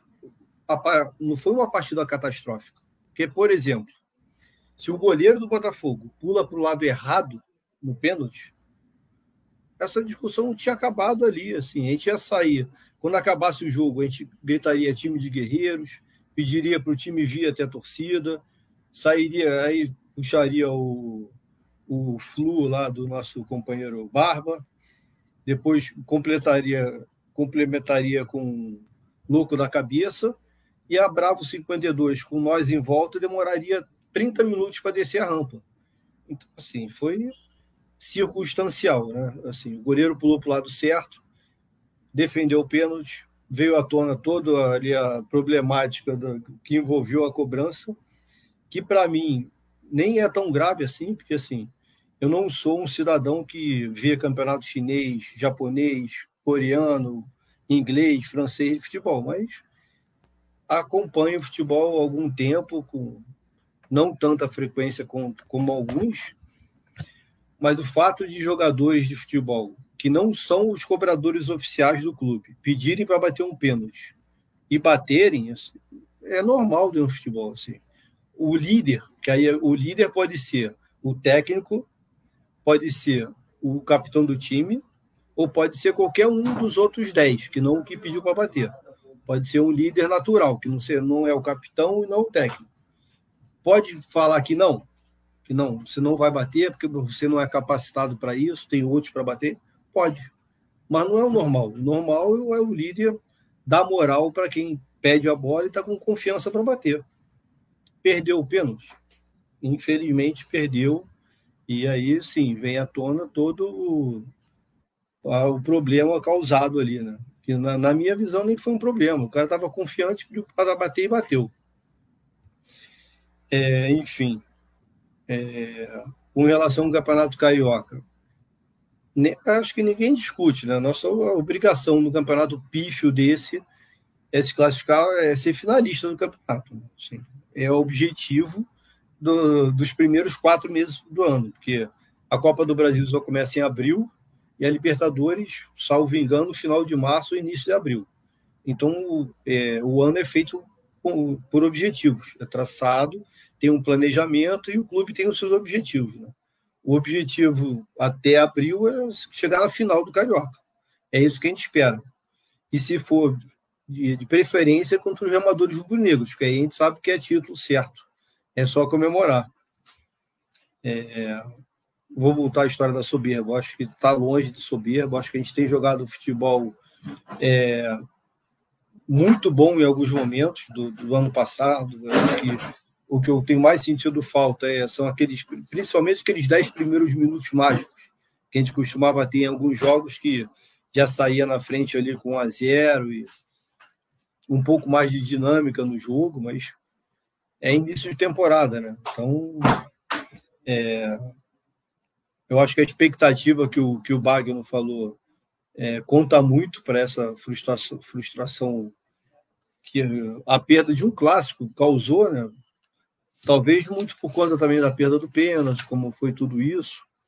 Mas a gente vem de um histórico recente que talvez não tenha é, não é tão comum assim na história do Fluminense essa tantas vitórias em clássico, né? O Bagno falou que nos últimos cinco, seis jogos contra o Botafogo não foi fácil. E não foi fácil, nunca foi fácil. É clássico, é, é isso, né? É, não é nenhuma tragédia perder um jogo contra o Botafogo. O Bagno citou também que era o time sub-20 do Botafogo naqueles 2 a 0 Não era, era o time titular do Botafogo. É, foi uma atuação pífia do Fluminense. Aquele dia, assim, a gente jogou muito mal contra o Botafogo, eles abriram 2 a 0 e o Cano meteu aquele gol mágico. Já vi centenas de vezes narrado pelo narrador da TV Botafogo, que foi incrível. Quem não vê, quem não viu até hoje pode ver aí, que vai virar um vício. É muito bom. É, é isso. A gente tá, acho que a gente está no está no caminho certo, o técnico vem mostrando bons resultados desde o ano passado, tem que ter paciência. O Hugo falou do Calegari, que eu era defensor do Calegari, mas, na verdade, a discussão começou antes do pênalti, né, na arquibancada, que, que ele estava muito mal. Então, e, na minha visão, não estava muito mal. Eu acho que é, o problema maior é do esquema do Fluminense, né? Porque ele é um destro jogando pela esquerda. E esses, o Fluminense teve as suas melhores atuações ano passado, no ano retrasado, em 2020, jogando com três atacantes. Então você sempre tinha um ponto aberto de cada lado para poder fazer a jogada de fundo. Se o Calegari é destro, joga pela esquerda e sempre corta por meio, o técnico tem que dar um jeito de ter alguém ali, né? E hoje não tem, porque a gente está jogando com dois atacantes só. O Arias, uma hora está de um lado, uma hora está de outro. O Iago, que é outro jogador que a torcida contesta muito, para mim é, é, é, limitado tecnicamente. Do meio para frente, ele tem suas limitações, mas é importante no, no elenco ali, né? E eu acho que quem chegou, o Fluminense não tem condição nenhuma de trazer jogadores para chegar e vestir a camisa e falar que eu sou titular. O Fluminense não vai trazer o Dudu do Palmeiras. O Fluminense vai trazer o Keno, o Fluminense vai trazer o Jorge, o Fluminense vai trazer esse garoto que chegou aí para jogar no meio, que são jogadores, é, bons jogadores para tornar o elenco mais eficiente, mas que vão brigar por vaga, né? O Keno não vai, por ser o Keno, tomar vaga do, de quem está ali há mais tempo. Ele tem que provar que ele tem condições. E a mesma coisa vai para o Jorge, um, é o Calegari que está ali. Acho que não tem. A gente não teve ainda é, comprovações nos momentos que o Jorge esteve em campo, que ele pode tomar aquela vaga. Quero réplica, você é. sabe, né? Hã? Quero réplica, você sabe, né? Ah, sim. É... E assim, a gestão de elenco passa muito por isso, né?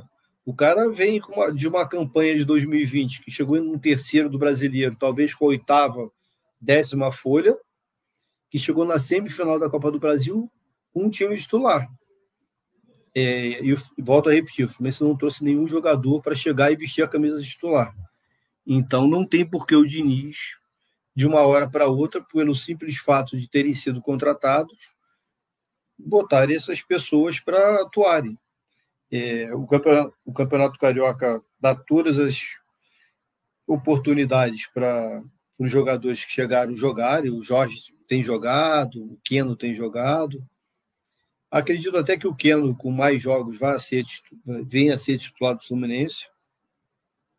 O Jorge, eu tenho muitas dúvidas, e aí é um problema, porque se não for o Jorge e também não for o Calegari, a gente tem que arrumar um, um outro jogador, porque o Jorge, não, até agora, a meu ver, é, não disse que veio, né, assim, nos poucos momentos que teve em campo. Então é isso, para finalizar, é tranquilidade, acreditem no projeto, o Diniz sabe o que faz. E aquela decisão de campo ali acontece.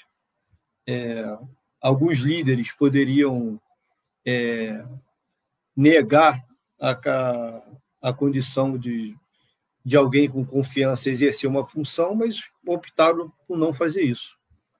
Pagaram o preço, o Calegari também, espero que ele tenha cabeça e que os companheiros continuem dando força a ele. E é isso. Deixa eu só fazer minha réplica aqui. É, ao Edu, o ponto que a gente falou no jogo, só para fazer, eu falei, na verdade, né? É, não sei se tinha mais alguém com a gente comentou a mesma coisa, mas é que o Ô, Calegari. é o Otati, é o meu xará também aqui do podcast, é o ponto não era que não é assim, ah, o Calegari é ruim, cornetando o Calegari. Não, cara, porque não é lateral. Era só esse o ponto. E, e, assim, no jogo, tá, como você mesmo falou, o cara é 10, tá puxando para a direita. Pô, tinha na marcação, tinha situações que ele estava no meio, quase no meio do campo, em vez de estar na esquerda. Então, o que eu falei no jogo era, era botar um lateral de ofício. O lateral de ofício era o Jorge. Entendeu? É esse que é o ponto. Entendeu? Então, assim, eu acho que o Calegari é muito, é um jogador importante para o Fluminense na posição dele, não vai ser na lateral. Então é, foi só esse ponto. Aí acabou que culminou depois disso no lance do pênalti. Que aí eu até entendo essas pontuações que o Edu faz, às vezes é tudo muito rápido ali, né? No campo, acaba fazendo a decisão de é sim ou não ali em dois segundos. E aí o cara achou, deixou. Entendo essa questão do líder dar uma moral pro moleque e tal. É, embora eu ache que a decisão tenha sido errada. Porque se existe um batedor, o técnico escolheu, tem que ser ele a bater. Mas eu entendo também que isso não é nenhum fim do mundo, nem a perda do pênalti, e muito menos, como estão se fazendo estardalhaço aí, perdeu o Botafogo, parece que, que assim, crise em Laranjeiras. Peraí, gente, é menos, né? Tipo assim, é, perdeu um jogo, o jogo podia ter ganho, porque jogou bem mais, é, embora não tenha jogado bem, como muita gente achou, acho que você não jogou bem, só foi melhor que o Botafogo, o Botafogo foi muito mal, mas é, perdeu o pênalti, o Botafogo achou um gol, conseguiu contra-ataque, achou um gol. Vida que segue, agora é só consertar os erros, aproveitar esse momento que vai ter esse negócio do pênalti. E, como deu errado, pegar de lição isso. Olha, na próxima vez não vai dar para fazer isso. Vamos respeitar a ordem dos batedores, salvo se é 3 a 0 o jogo. Aí você deixa o moleque bater lá por conta de uma situação dessa. Como já aconteceu em outros jogos, mas não com um jogo 0 a 0 um jogo importante como esse. Acho que é isso. Se alguém quer comentar mais alguma coisa aí. Não, é só com relação a. Vocês falarem, ah... Vai, Não, só com relação. Não, que a minha, eu diria que a minha principal rivalidade. A minha principal rivalidade é com o Botafogo, até por conta do meu irmão, né? Então, é, lembro do 7 a 1 eu tô até com a camisa aqui, agora, enfim, caiu. É, então, assim, eu não perco o Botafogo, eu tenho ódio de perder o Botafogo para qualquer coisa. Cuspe em distância, a gente perde. Se eu souber que a gente perdeu cuspe em distância o Botafogo, eu tenho com ódio. Entendeu? É, a minha rivalidade, eu fico, às vezes eu fico mais puta, às vezes não, quase sempre, mais puta, não sei, obviamente, quando envolve título, é, mas uma derrota meio de campeonato, eu fico mais puto quando é Botafogo do que quando é por conta da rivalidade familiar, digamos assim. Justo. Paedo. Não, eu só ia é, falar para o Carvalho que eu entendi desde sempre a, a, posição deles, que o lateral, que o lateral tem que jogar na lateral, só que na verdade não concordo, porque se você tem um não lateral que joga mais ou menos, e um lateral que até, até o momento não mostrou nada, eu prefiro um não lateral ali, que terminou o ano bem, tem cumprido bem a função ali. Né? Acho, volto a dizer que um problema é mais da, do esquema do que do lateral ali, do, do, do não lateral, na verdade, né? Que falta alguém ali pela beira do campo. Mas é isso, acho que entre um, um, lateral que não apresentou nada e um não lateral que tem cumprido o papel bem, prefiro o não lateral. Beleza. Resumindo, você está errado e a gente está certo. É isso. Fala, vai. Não, só só para é, é rapidamente aqui é, esclarecer dois pontos é, do que eu falei que o, o Bolhões é, discordou. É, o primeiro é que eu falei que o Botafogo jogou, jogou contra o Fluminense no, na semifinal do Carioca do ano passado com o time sub-20. Aí ele falou que era o time titular. Sim, era o time titular mas que equivalia ao time sub-20 do Botafogo, porque o Botafogo não estava contratando ninguém, é, eles estavam esperando virar o ano para começar a fazer as contratações. Né? A gente tem que se lembrar que esse jogo ocorreu no primeiro semestre de 22 e o principal objetivo do Botafogo no ano era subir da segunda divisão para a primeira. Então, quando eu falo que o Botafogo jogou contra o Fluminense com sub-20, era por isso. De fato, era o time titular do Botafogo.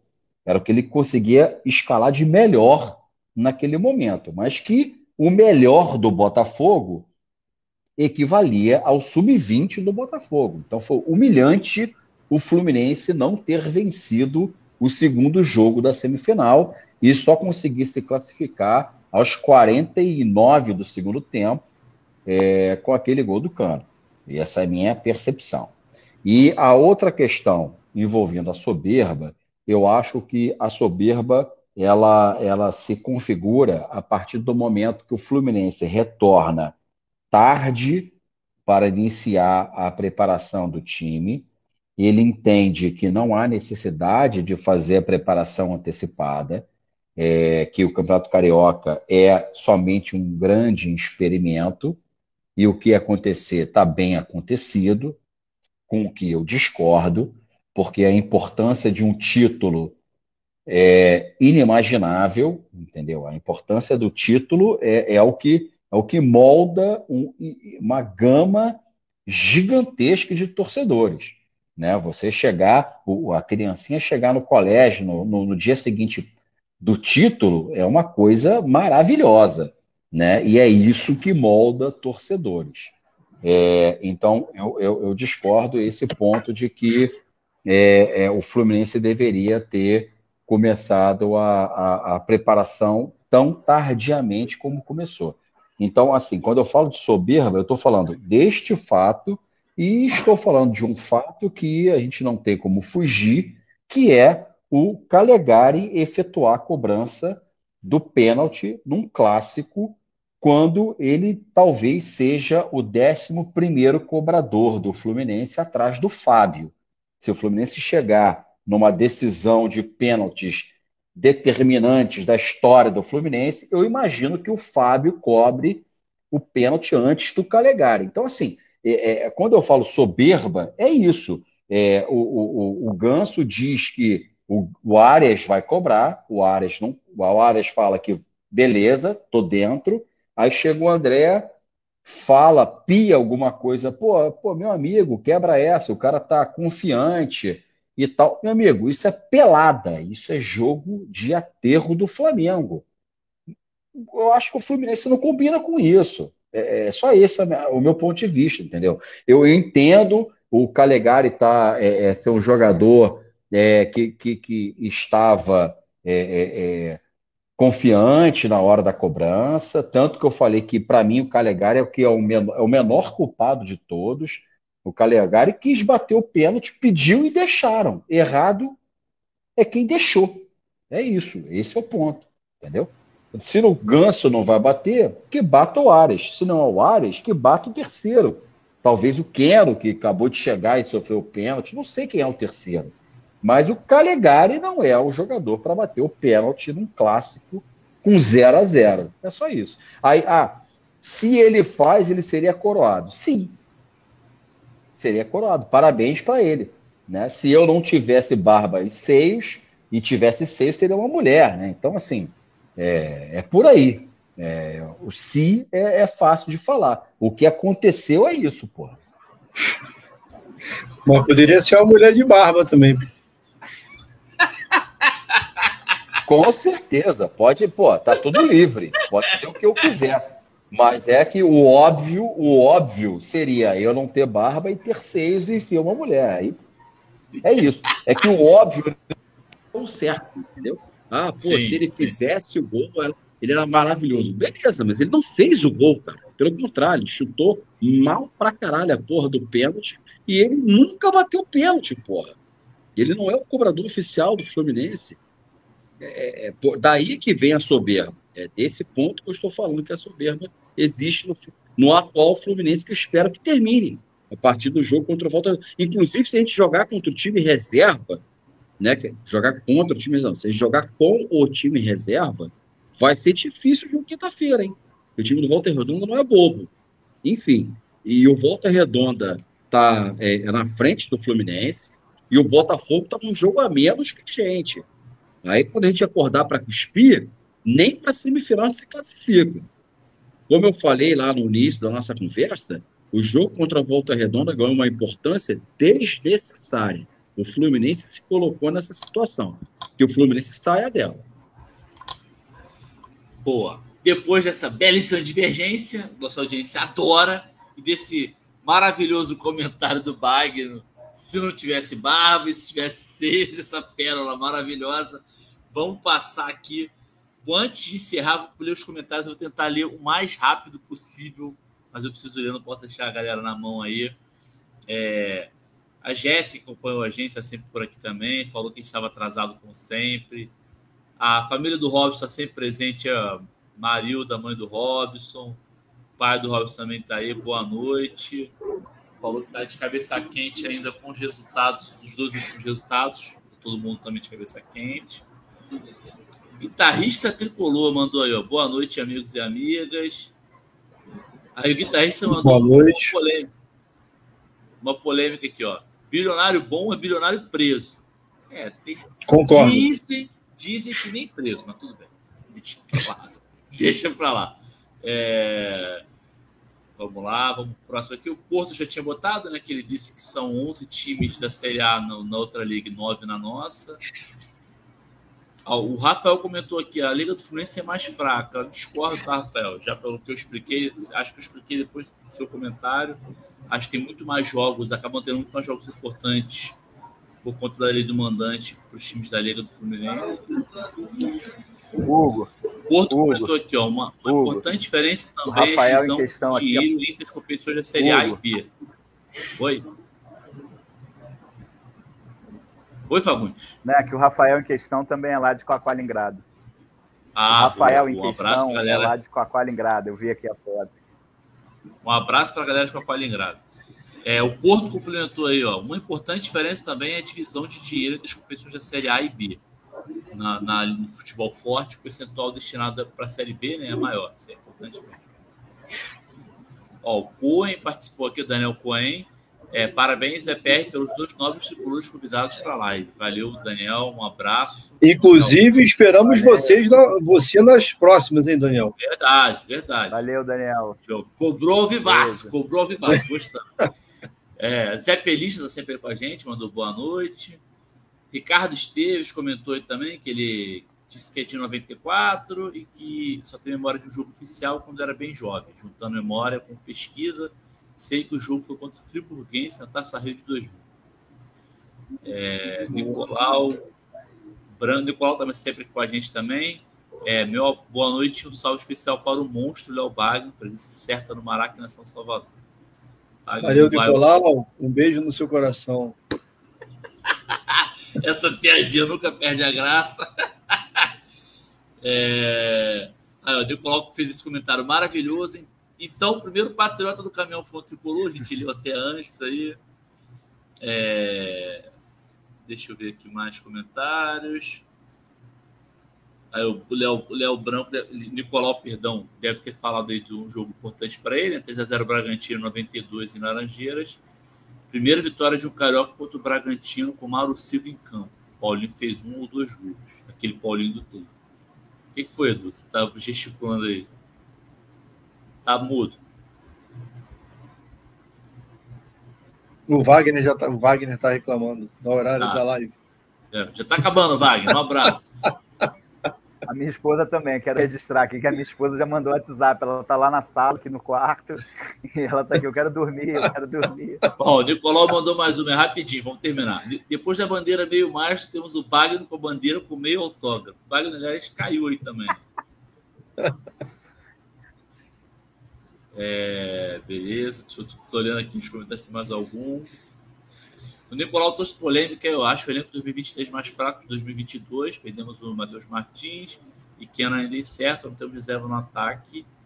No meio, em esperança, é o Alexander na defesa esse rapaz que veio. Eu discordo, eu acho que, óbvio que não dá para prever se vai dar certo ou não, mas acho que não acertou sobre. Também que acho que o É. elenco tá mais, é, melhor. É, eu também. E o João Fulgêncio cobrou o Bagno que não tá aqui mais, caiu. Por que, que o papo de Flu parou? Sau- Saudade das resenhas com o Caio e Emiliano lá. Verdade, fica a cobrança aí, a gente também Fica quer ouvir as cobranças cobrança. que falam lá. E é isso. É... Vou passar para os recados, recados finais de vocês aí, cara. O Bagno, se voltar, ele manda os recados dele. Se não, já fica o nosso agradecimento. Acho que ele voltou aqui, ó. Peraí. Oi. Olha o gol. Deu para ler. Tu não ouviu os comentários, né, cara? Ó, vou te botar só o último que te cobraram aí, ó. O quê? Eu não João consigo ler, mas eu sou velho. Cobrança, filho. Lê Cobrança. Léo Bagno, porque parou o papo de saudade das suas resenhas com Caio Emiliano por lá. É, cara, pois é, porque a gente não tem mais paciência. tem que torar muitos calhagares para poder fazer live, né? A gente prefere ser feliz. É isso, justíssimo. É, vamos então para os recados finais. Edu, boa noite e até a próxima. Desses recados finais. É, um agradecimento aqui aos companheiros de bancada, Bagno, Fagundes, muito obrigado aí pela presença.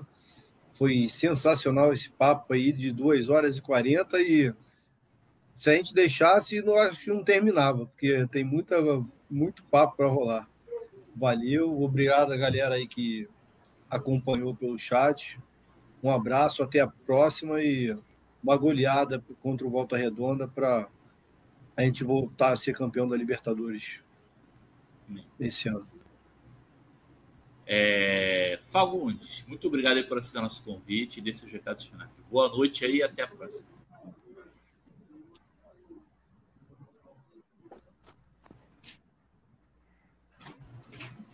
Valeu, galera. Eu que agradeço a, o convite, né? Como eu disse no começo, conheço quase todos, vi crescer, outros são amigos de arquibancada. Contar aqui um caso rápido do Bagno, que ele cobra da gente ir com camisa do Fluminense pro jogo. Eu, eu hoje estava lembrando que lá na década de 2010, 2009, 2008, não me lembro agora o ano, eu ia do jogo para uma festa, para um barzinho lá comemorar aniversário de algum amigo ali por Vila Isabel, Tijuca. E eu fui com uma camisa verde, que eu adorava aquela camisa e tal, e fui. E nem passou pela minha cabeça que o jogo, acho, acho eu que era contra o Goiás ou o Curitiba, ou seja, com um time de camisa verde. Eu fui, caiu a ficha quando eu encontrei o Bagno e fui, né, devidamente agraciado com os comentários dele. E aí é que eu me toquei que eu estava indo pro jogo contra um time, o adversário era um time que cabe nem indo à festa, nem fui e tal. Mas enfim, agradecer a todo mundo. É, obrigado, tamo junto sempre à disposição. Beijo e abraço. Valeu. O Bagno que, que gentilmente falou, te deu um toque. Não, Bagno, muito obrigado por aceitar nosso convite mais uma vez e dê seus recados finais aí. E até a próxima. É, não, em suma, o Fagundes só fez merda, né? O cara foi com camisa verde contra o adversário que era verde e não foi pra porra da festa. É um caralho, só fez merda, né? Porra, Vai de camisa do Fluminense e se der, vai pra festa camisa do Fluminense também, meu amigo. Caralho. Simples assim. Mas o, o, o que eu quero falar é o seguinte, cara, é obrigado de novo pelo, pelo convite. É, sempre que possível, gostaria de, de, de, de, de participar, enfim, é sempre um prazer. E dizer para a galera binária, pessoalzinho lá do lado direito, para dizer que, enfim, é, eu e Bulhões não temos a mesma visão em algumas, algumas questões, mas que a discordância é salutar e a gente consegue prosseguir com claro. ela, entendeu? Sempre. Não precisa, não precisa achar que o amiguinho que pensa o contrário tem que morrer, tá? Nem não, matar pô. índio. Índio não, indígena. Tá bom? Então é isso. Quero você vivo lá do meu lado xingando o Calegari. Não.